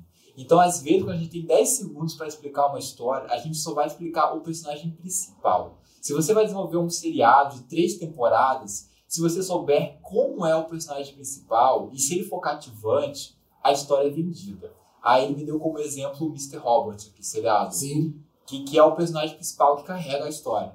Então, boas histórias com personagens principais vendem qualquer produto. Já vi caminhado. É, é, não à toa a gente tem o que? Harry Potter, a gente tem esses personagens que vão Sim. sempre resumir uma franquia, né? Uhum. Temos o nosso o, o delegado detetive do Duro de Matar, né? A gente tem é, esses personagens no geral, a Capitu e o Bentinho, será que ela traiu ou não? Tem o Dom Casmurro, né, que é o Bentinho, temos o, o Memórias, o Braço acho que é outro personagem também. Policarpo Quaresma. É o que mobiliza. Exato, agora aquele livro de Lima Barreto, exato, que é a homenagem africana, Policarpo Quaresma, que é essencial também, assim, uma referência. O Dom Quixote de La Mancha, o Romeu e Julieta. Então são personagens que têm questões essenciais e a, o conflito parece nascer de uma forma natural, como se o escritor não precisasse forçar a história, entendeu? Então, sim, o, o que o Assis fala é, é, extremamente correto. Só que é mais uma forma, digamos assim, da pessoa pensar a história. Às vezes, o autor ele pode pensar a história, na verdade, pelo conflito, pelo que acontece, pela uma luta, pelo uma, pelo uma, um, um, uma- um, um fogareiro, por exemplo, uma, uma catástrofe. E daí ele vai pensando até chegar naquela catástrofe, que é o, é o, é o- que é o exemplo, por exemplo, do Stephen King, né? Stephen King fazia isso, Edgar Allan Poe fazia isso, Lovecraft fazia isso, o próprio Borges também, que é um cara maravilhoso faz esse tipo de coisa. Então são autores que às vezes começam a história pelo, pelo, pelo, pela grande crise, né? O clímax da história, né? O King é isso. Ele vai comendo, comendo pelas beiradas até chegar ao clímax. Chegar ao âmago ali, né? Exatamente. E às vezes o final dele não é tão Como bom. um mingau mesmo, né? Vai das beiradas e chega ali na miúca. Exatamente. Tem autores que já começam realmente pensando melhor no personagem, porque pode ser alguém que conhece, né? Porque consegue pensar mais sobre o personagem. Então é muito mais uma Quando você forma- lê um livro, você consegue detectar qual foi o caminho que o cara seguiu, trilhou para chegar até ali? Cara, então, o, o grande problema é que se o autor for bom, né, os grandes mestres da literatura, eles conseguem é, esconder essas coisas. Os bons autores, eles escondem essas técnicas no Sim, meio sim. da escrita. É porque parece mais natural possível, né? Exatamente. É como, pegar, dura, É. dura no sentido. é como você pegar um Alegórico. quadro, por exemplo, um desenho e pensar por onde que o cara começou a pintar a história. É, sim. Sim. Nós- Eu sempre fico pensando isso. Eu pego uma coisa qualquer quadro, não precisa ser Picasso, qualquer coisa não, Romero cara. Brito. Ah, o Romero Brito, o, as Silva. caralho, já ia falar agora. Ah, o, o que o pessoal é, desenha nos muros, né? Eu fico sempre pensando, cara, por onde que ele começou a fazer o desenho? Qual é a primeira linha? Né? Eu sempre, quando eu encontro algum. Mas não é agoniante isso, não. Não é, mas acho que é aquela coisa de saber justamente de onde começa, né? A fonte de tudo isso, né? Então, sempre quando eu conheço, conheço algum pintor, eu sempre pergunto, cara, onde você começou a pintar? Ah, pela, pela boca, pelo nariz, e vai criando a face, ou pelos cantos, né? Então, os grandes mestres... Nosso amigo Bob, ele vai nas zonas erógenas. Né?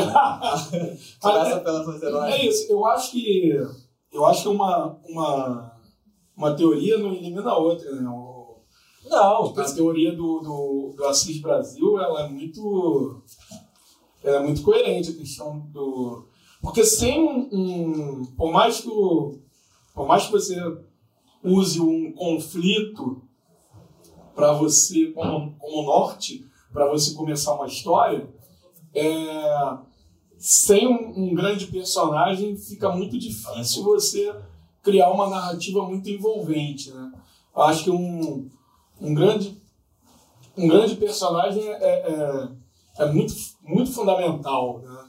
É, a- a- a- as próprias obras de Stephen King mostram isso né? O por exemplo aquele 1922 né?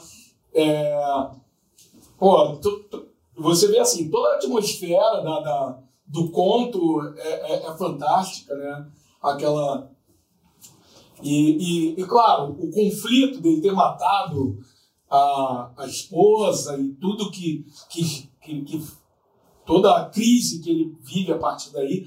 Mas o cara, né, o personagem, que agora me foge a memória o nome dele, né, o, ele é um grande personagem, que, que ele, você, você fica ali naquela coisa, se você torce por ele, não torce por ele, você, porra, se fica, se compadece dele, você fica com raiva dele, então ele é um grande personagem, né? É, exatamente. E, e o interessante, Nilvio, eu estava pensando aqui que isso funciona tanto para protagonistas quanto também para vilões, né? Sim, It, por exemplo, o, o- o palhaço, né? As pessoas, ele, ele por si só é um personagem que ele é, ele é, ele é icônico e as pessoas querem saber a origem dele. Então as pessoas também vão para saber a origem dele, né? A gente tem personagens, né? Tem vilões, né? A gente pensa ah, o Darth Vader propriamente, né? O, o Clube da Luta, né? O Tyler lá, que é um personagem é um anti-herói e, e por vezes ele é mais carismático, as pessoas gostam mais dele do que o- a, outra, a outra versão dele, né? Então isso serve tanto para os principais, tanto também para os vilões, que a pessoa às vezes quer ver por conta do vilão, né? Tanto aqui agora é o Coringa, né? Muita gente vai pro cinema Sim. sim, para sim, ver o sim. Coringa do, do Fênix, né? É. E o, o Adriano citou o, o Assis Brasil falando do, do Machado. O, o Machado, eu acho não, não- tinha como ser diferente de criar grandes personagens. O, o Machado, ele era um. Eu, eu entendo o Machado como um, um militante da ideia dele, né? da ideia que ele tinha de. que ele tinha da, da, da, da própria do próprio ser humano. né? ele era um cara muito, é, eu entendo Machado como um cara muito descrente da, da, da, da, da humanidade, né? do ser humano. É um cara, é, então ele ele usava os personagens para mostrar o quanto nós somos pobres Ele como evidenciava as misérias humanas. É. né? Então, Brás Cubas é, por Você acha o exemplo, Machado um pessimista? ah, acho que sim, né? Embora ele tenha vivido muito bem, Machado, né? Ele gozou de, de, de certos, né? é, de uma vida a- a- até, né? A infância dele foi muito difícil e tal, mas depois ele casou com a Carolina e teve uma vida, eu acho, um Confortável. não é confortável, Digno. é uma vida digna, com com- sobressaltos, Estilo brasileiro, Sim, sim. Com certos sobressaltos, mas eu acho que ele viveu feliz com Carolina, pelo menos até a morte. Fundador da A morte dela. Sim, eu acho que ele teve uma vida digna. Ao contrário do Barreto, né? Sim, uma Barreto teve uma vida porra, completamente atormentada, né? foda. Mas o, mas o Machado era um cara que não acreditava no, no, no, no ser humano. Ele tinha uma visão muito. É, muito. muito é, a gente pode dizer que era uma visão muito pessimista, uma, uma descrença muito grande no, no ser humano.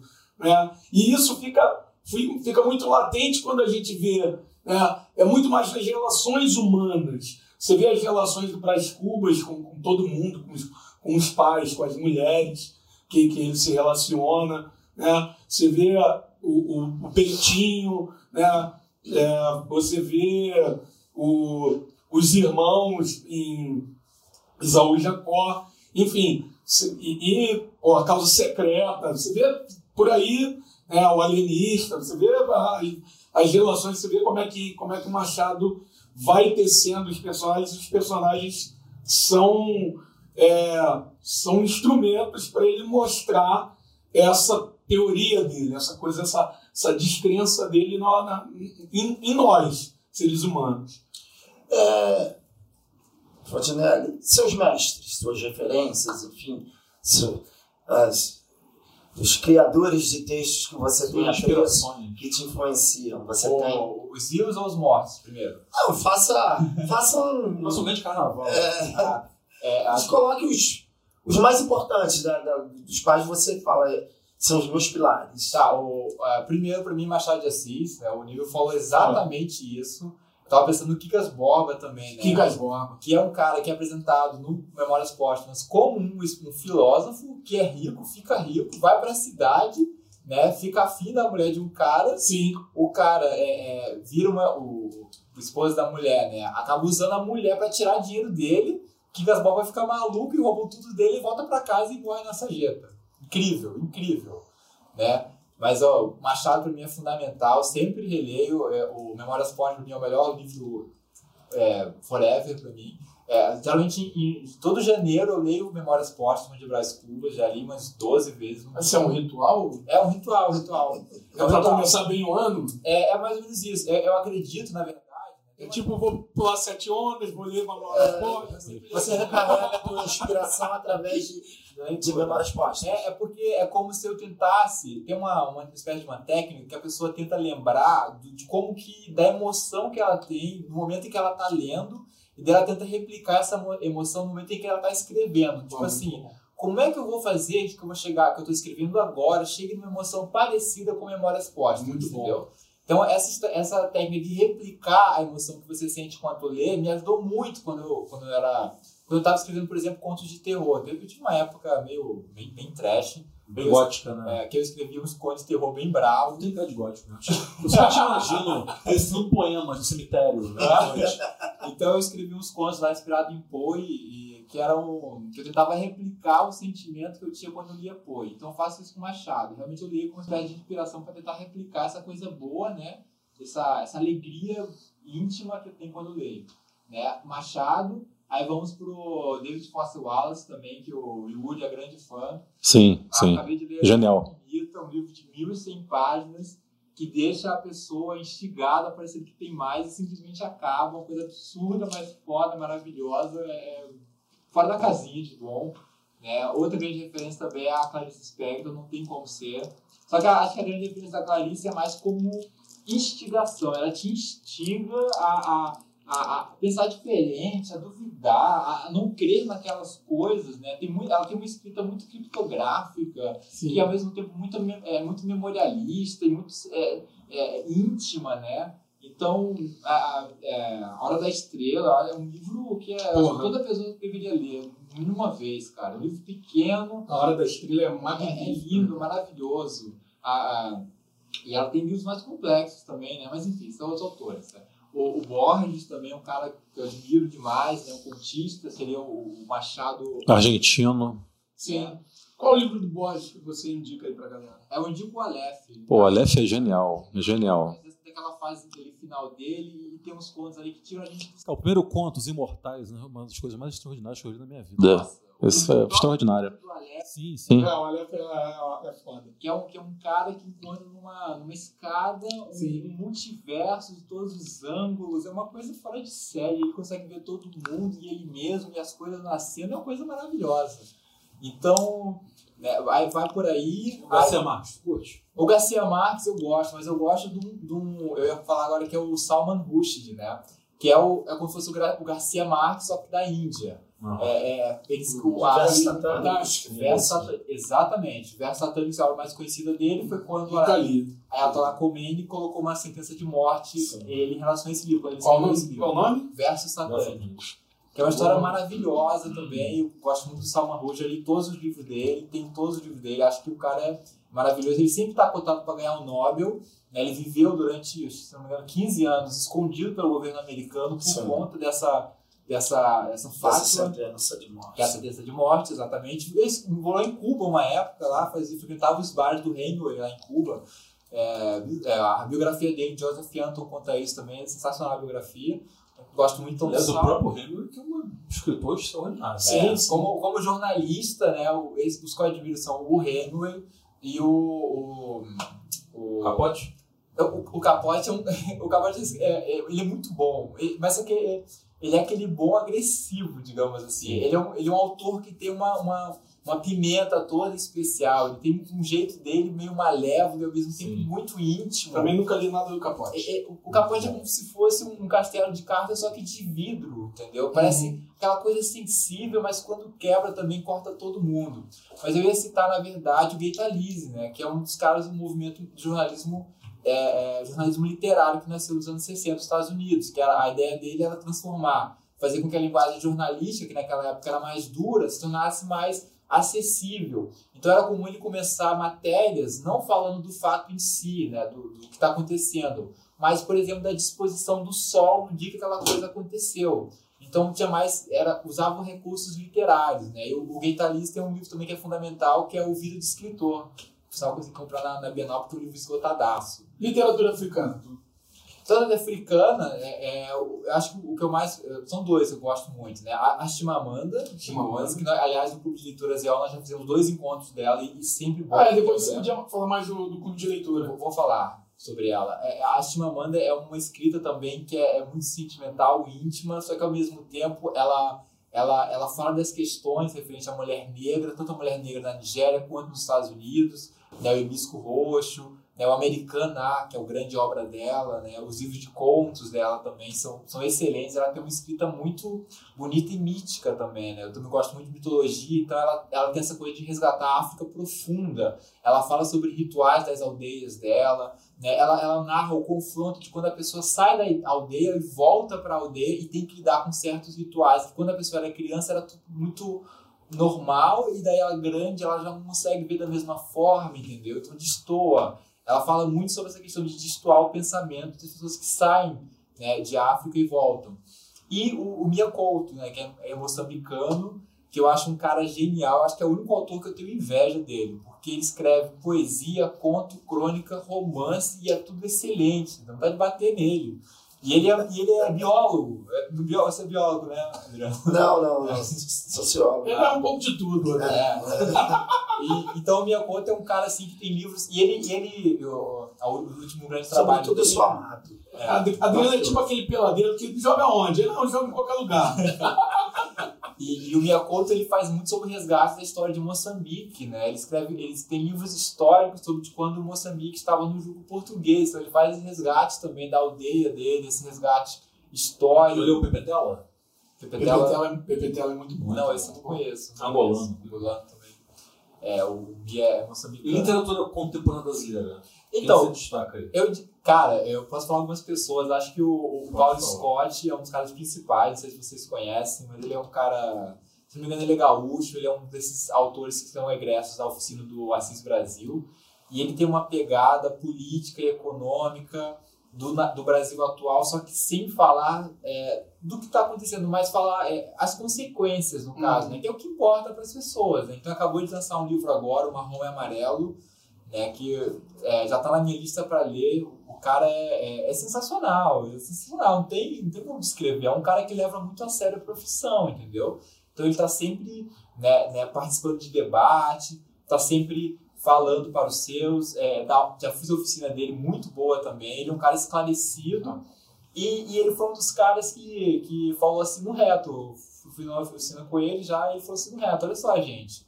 Mesmo que a gente esteja escrevendo e que a gente tenha essa ideia, a gente tem que pensar como escritor profissional. Né? Então, antes de tudo, você tem que ser profissional na tua área. Então, não vamos pensar que você revisou o teu texto duas vezes, tá bom, não, cara.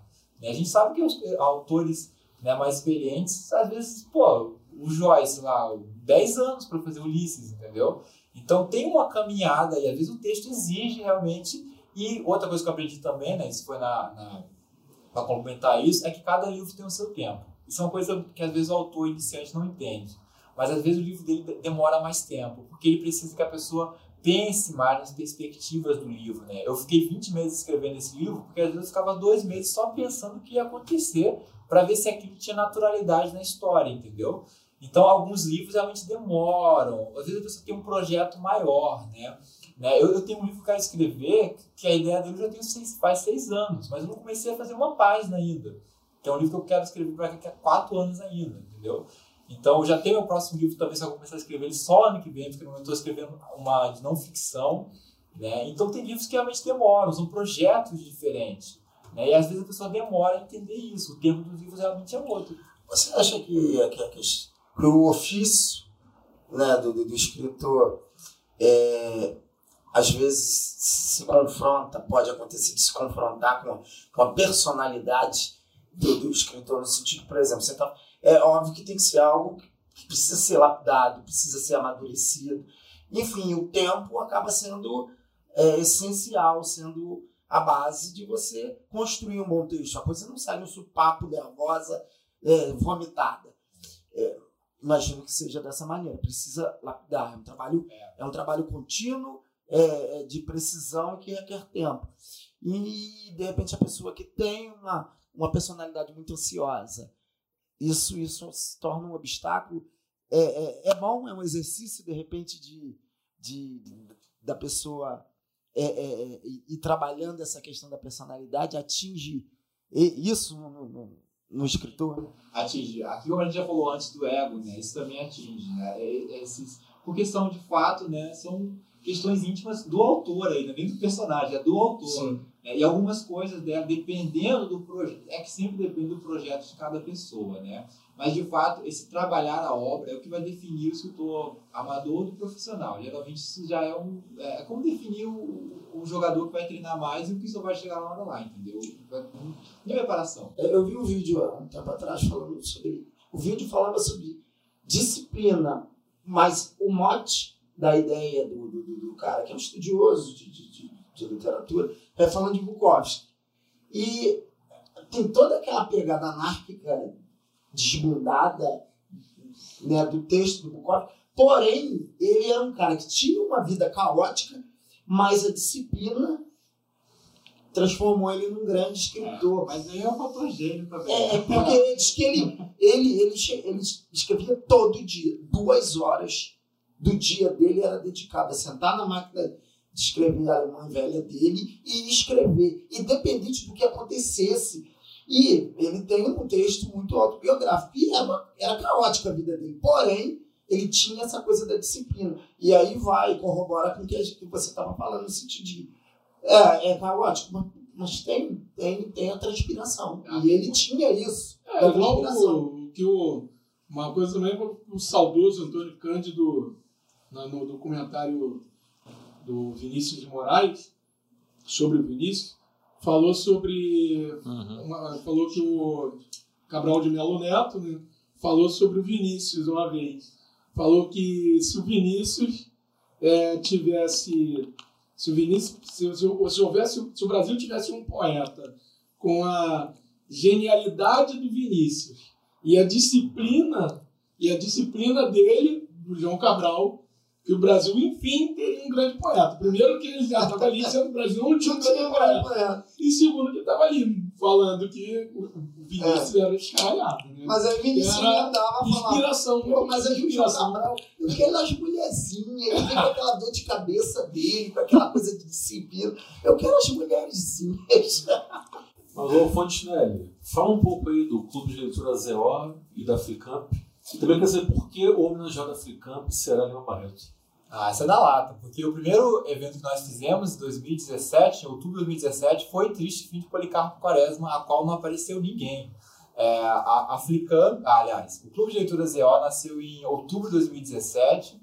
Né, é, Marvel Câmara, que é autor também de Santa Cruz, jornalista também, professor, é, eu, e um outro amigo que é o Wagner Guimarães também, que é professor, mas é, ele é, é ele, é professor de espanhol, entende mais de literatura hispânica.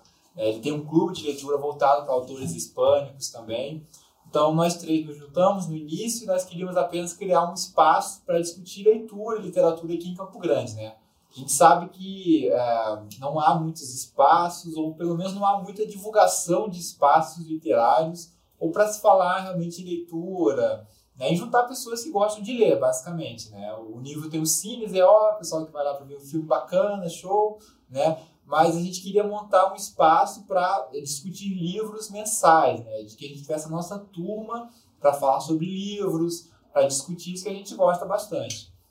E nós começamos as atividades então na livraria leitura lá do Parque Shopping, no segundo andar, Fizemos o primeiro evento é, convidando amigos, né? Triste de Policarpo Quaresma, que é um livro que geralmente as pessoas acabam lendo na, na, na, na escola, de uma forma ou outra, às vezes né, de força, às vezes não.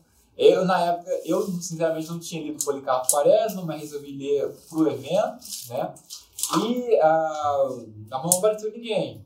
Digo, beleza, apareceu ninguém, é a primeira vez. Então ficamos nós conversando sobre como que nós iríamos escolher os livros, porque no momento nós imaginávamos que o livro era um livro muito pesado para começar.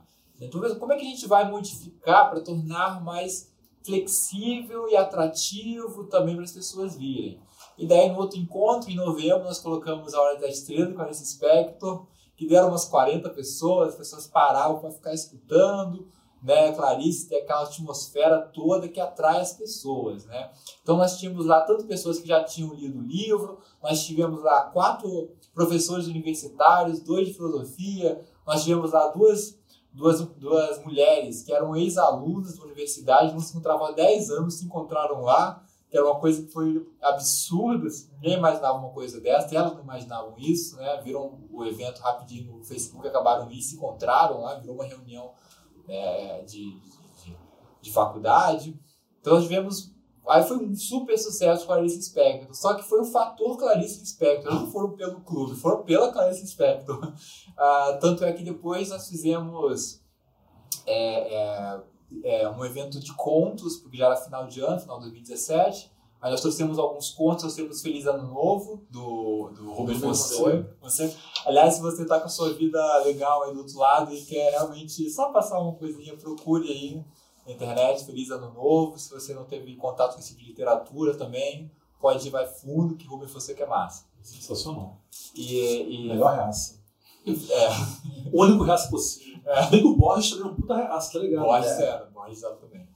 É, aí, e levamos também a Júlia Lopes de Almeida, né, que é uma dessas autoras que foi, acabou sendo ocultadas, né, o, o- ela era uma, uma mulher muito importante na época da fundação da Academia de Letras, só que ela era mulher, então ela não entrou para a academia, entrou o marido dela, enfim, por conta da sombra da, da Júlia. Ah, então levamos alguns contos e tal, e percebemos que quando é Clarice, as pessoas vão muito pelo fator Clarice, então nós fomos tentando é, pegar as pessoas pelo encontro em si, por levar os livros, levar A Clarice é bem pop, né? Muito Tem muita gente que finge que leu Clarice. É, né? exatamente, exatamente. Assim como essas frases de. As frases apócrifas, né? Exatamente. Clarice e Caio Fernando Abreu, né, cara? São vítimas desse, desse fenômeno. Exatamente. Já teve curso de leitura sobre Caio Fernando Abreu? Ah, não, ainda não. Vai bombar se tiver. É. Pode confiar, vai bombar. Nós fizemos de outros poetas, mas do, do, Caio, do Caio ainda não. É, então, continuando. Então, nós é, fomos fazer os eventos de forma mensal, criamos páginas nas redes sociais. Então, a gente você pode procurar em Facebook, barra Clube de Leitura ZO. Temos a, a página nas redes sociais, temos no Instagram também, Instagram, barra Clube de Leitura ZO. É, e fomos fazendo os eventos mensais, fomos convidados para a Salão Carioca do Livro ano passado, fizemos uma, fiz uma mesa lá, medi uma mesa com autores da Zona Oeste, com o Marco Câmara, com o Anderson Assis, que é um organizador cultural também lá de Santa Cruz, né, é, que faz diversos eventos, com a, a Bruna Mitrano, que é uma poeta né, sensacional aqui também da região. Débora. Bruna Mitrano, Tem duas, são irmãs. Ah, então, ah, entendi. é, de Camarada. É, fizemos um evento lá no Ler, São Carioca do Livro, depois fomos também na, na FLUP, na Festa Literária das Periferias, fizemos um evento lá com o clube da Carolina, da... Não sei se é o nome da autora. Carolina Maria de Jesus? Não, é a... Carolina, Carol. Carol. Não, é, é uma escritora maranhense que retornou o livro dela ano passado, não sei se lembra, Nilvio. Você lembra o nome do livro, pelo menos? Te ajuda. É o... Nossa. Então acontece, Fontenelle, relaxa, acontece, a vida é ao vivo.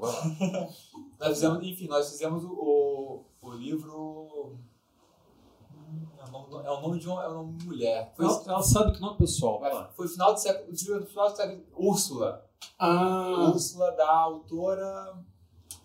Ah, já morreu a autora? Sim, Ah, Maria tá. Firmina dos Reis. Maria Maria Firmina Firmina dos Reis. ah, primeira, considerada a primeira romancista da Exatamente. história. Primeiro romancista maranhense, Sim, final, sim, sim. final do século XIX. É, E ela escrevia excelentemente bem, sim.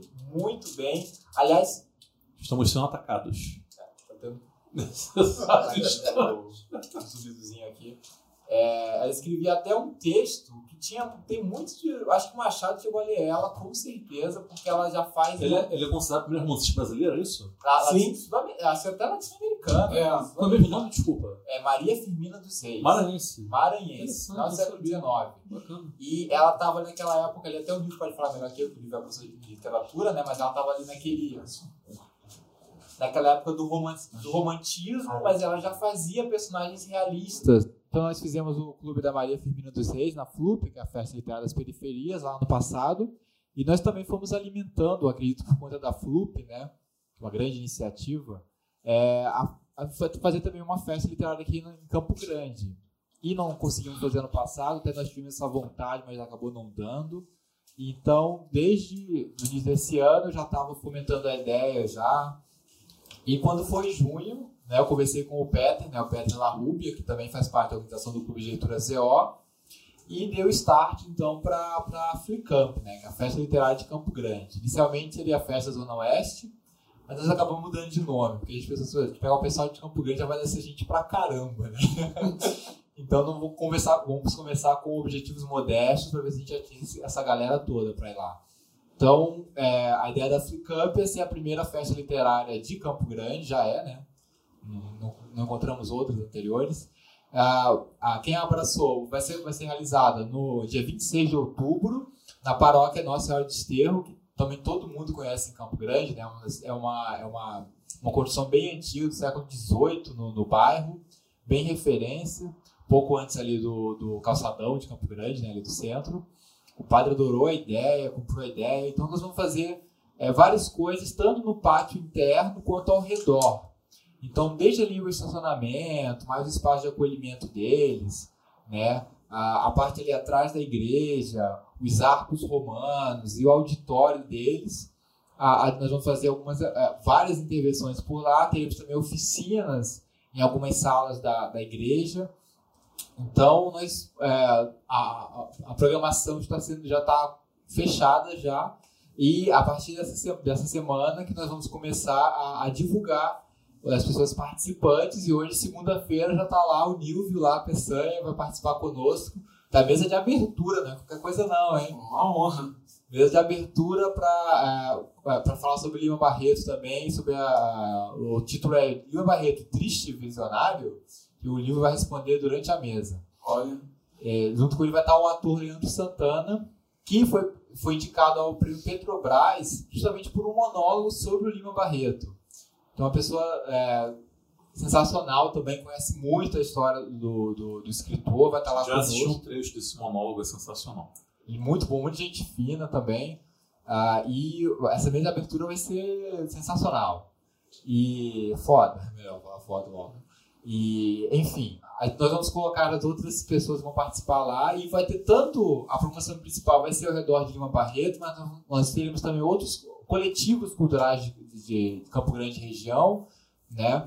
Ah, então, nós teremos, por exemplo, o Conta ZO, que é um coletivo de contadores de histórias. Né? Nós teremos um espaço infantil e juvenil, onde o Conta ZO vai ficar fazendo contação de histórias para as crianças.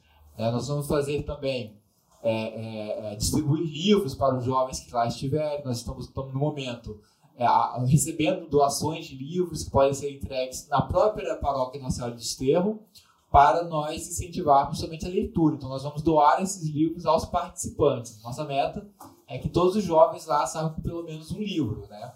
Então, nos ajude também, você tem os seus livros de ficção, né? Está procurando ficção, momentos didáticos não. Então, você tem um livro de ficção aí, tá pegando poeira, se você lê o seu Dom Casmurro só uma vez, quer fazer ele passar à frente, pode ter lá na paróquia Nossa Senhora de Esterro, falar que é para Flicamp. Nós estamos recebendo, recebemos até, recebemos até doação do SESC já. Agradecemos muito, aliás, ao pessoal do SESC, que, que foi benéfico para a gente também né, compartilhar leitura, compartilhar conhecimento. E a gente está falando, sobretudo, de transformação. Né? A grande palavra é essa: né? leitura é transformação. Nós recebemos material do SESC também e outras doações pessoais. Estamos recebendo doações né, até o dia anterior, dia 25, na sexta-feira. Isso, e o evento, né, a Flicamp, então, no sábado. Vai ser de 9h30 até as 7 da noite. Vai ter atração musical, contação de história, oficina, vai ter Lima Barreto, vai ter Carolina Maria de Jesus, Ivo Peçanha, Ivo Peçanha, o pessoal do Cinezeu vai estar tá lá, vai ter rap, vai ter maracatu, vai ter mesmo, vai ter maracatu. Vai ter muita coisa lá, então estamos é, batendo os nossos tambores para chegar até o dia, porque estamos ansiosos também. 26 de outubro. 26 de outubro, último sábado do mês. Leve sua criança lá, que nós vamos dar um presente para então, ela. é o seguinte, ó, 26 de outubro, para quem for ou estiver pelo Rio de Janeiro e quiser sair um pouco desse eterno circuito lá para a Zona Sul, venha para a Zona Oeste, venha para o subúrbio, porque também existe cultura no subúrbio carioca, também existe gente combatente da cultura, é, peleando por uma por, uma, por um subúrbio, uma zona periférica que que atenda essa demanda cultural da qual somos todos muito carentes. Então venham para Flicamp, prestigiem, é isso. Orgulho do caralho desse cara que porta esse pochete com estampa de abacaxi. Obrigado. É, eu vou parabenizar, né, José. E agora, né? E agora ele se estabeleceu e falou. Enfim, é, parabenizar pela, pela trajetória e por essa. Eu, eu brinquei e falei que era uma, uma arte nobre, solitária, e percebe-se né, que é muita labuta, para além de exigir talento e perseverança. É uma profissão de fé. Então eu só tenho a parabenizar você pelo seu lado artístico, pelo talento artístico e também pela militância cultural, né? Tá de parabéns, porque é um dos pilares, né? Aquele clichêzão de que uma nação se constrói com homens e livros, é um clichê, mas eu adoro os clichês, porque os clichês condensam muitas verdades. Então, você só tem a, a ser parabenizado pela, pela tua trajetória enquanto artista, escritor e militante. É um, é um clichê muito correto, né? E, o melhor de tudo é isso. Mas vocês falaram, né? É, aliás, acho que a, a militância de, cultural de todos nós, né? O, o Trincheiras também é um grande expoente dessa militância, trazendo episódios sensacionais. Né? Sempre adoro demais o Trincheiras compartilho lá na, na, na, na página do clube e tal, sempre coloco. Porque a gente precisa também de um podcast na Zona Oeste, com certeza, com certeza mesmo, para trazer esse, os artistas que vocês já trouxeram, para discutir né, questões políticas, culturais, econômicas daquela região. Cada vez mais a gente precisa o quê? Aproximar essas pessoas. Sem dúvida. Né? Porque a gente sabe que na Zona Oeste, qualquer bairro aqui, as distâncias são enormes. Né? As pessoas, às vezes, não têm como se deslocar por conta das distâncias. Então, essas distâncias realmente são grandes obstáculos. E é claro que né, um, programa onde a gente pode aproximar e falar para essas pessoas é muito mais do que bem-vindo e serve para justamente né, perceber que, olha, não estamos sozinhos. Eu acho que é principalmente isso, né? Quando a gente é, faz algum, alguma atividade cultural, a gente acaba descobrindo que não é alien realmente, né? Que tem outras pessoas que gostam de ler sim, né? Nós fazemos eventos, as pessoas vão lá para conversar sobre leitura, né? O, o Trincheiras, a, a, mesma coisa, tem gente que quer escutar informações sobre a Zona Oeste, e demais coletivos, o Cine com o Nilvio, contadores de história, Conta ZO, a galera que faz hip hop ali em Bangu, né? Pô, sensacional, entendeu? As meninas do o pessoal do Maracatu, que faz o Maracatu sensacional também, a própria Casa Boss, que tem vários eventos culturais lá, Espaço Medeirinho, que também cedia, as feiras veganas, o, a nossa querida Espaço Duas Rosas também, sensacional. Então a gente tem que aproximar essa galera. E eu acredito que a gente está numa fase muito boa realmente, né? Que é nesses últimos, nesse último ano, as pessoas estão aparecendo, estão dando as caras mesmo, e é isso que a gente precisa. Aliás, é, foi uma das coisas que me motivou a fazer Flicamp. Eu pensei assim, era muita coisa para fazer mesmo. Eu pensei, mano, do jeito que tá, tem que ter mesmo. E tava faltando esse braço literário também, né? É, exatamente, tá faltando. A gente tem que é, falar, levar essa palavra realmente libertadora da leitura, gente. O que é a leitura, né? Empatia é pelo próximo. Leia né? um livro, Universos Encantos. Exatamente. é isso. A gente e para considerações finais, viu, Então, para corroborar o que o Yuri falou sobre questão de cultura aqui na Zona Oeste. Você nunca corrobora comigo, hein, cara? Pô, desculpa. é, a gente já teve aqui o André Mansur, né, um grande, grande escritor que já foi citado aqui pelo, pelo Fontinelli. É, inclusive, o André falou que vendeu um livro por causa do, do podcast, do episódio. Foi. É. Distribuição de renda, promovendo. Percentual aí é, também, é, também, é, por favor. É, é, a gente já teve aqui a galera da DSD, né? Isso. É, a galera do Samba da Aurora. A galera do Samba da Aurora. Agora tá aqui o, o Fontinelli. Michael Menezes. Michael, Michael Menezes. Então, são artistas daqui da, da região, daqui da Zona Oeste. Impulsionadores, né? Oh, artistas, resistência pura, impulsionadores. Não só artistas, mas, como você Sim. falou, gente que promove a arte também.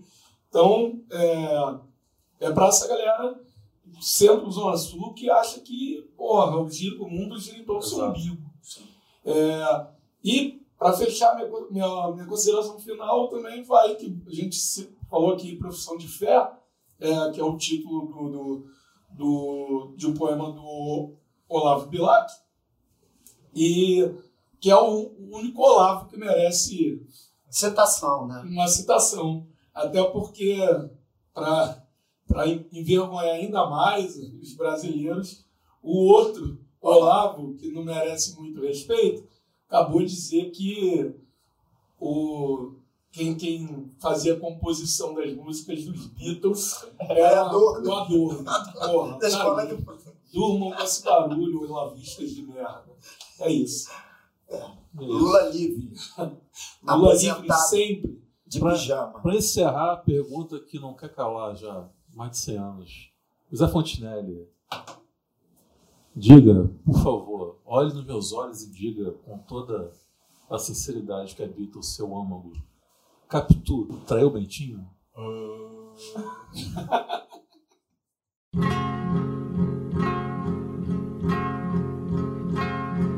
Vim aqui só pra dizer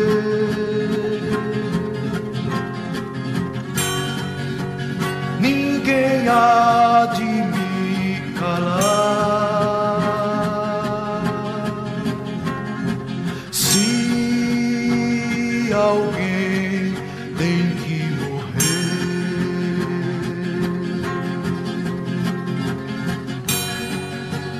que seja pra mim.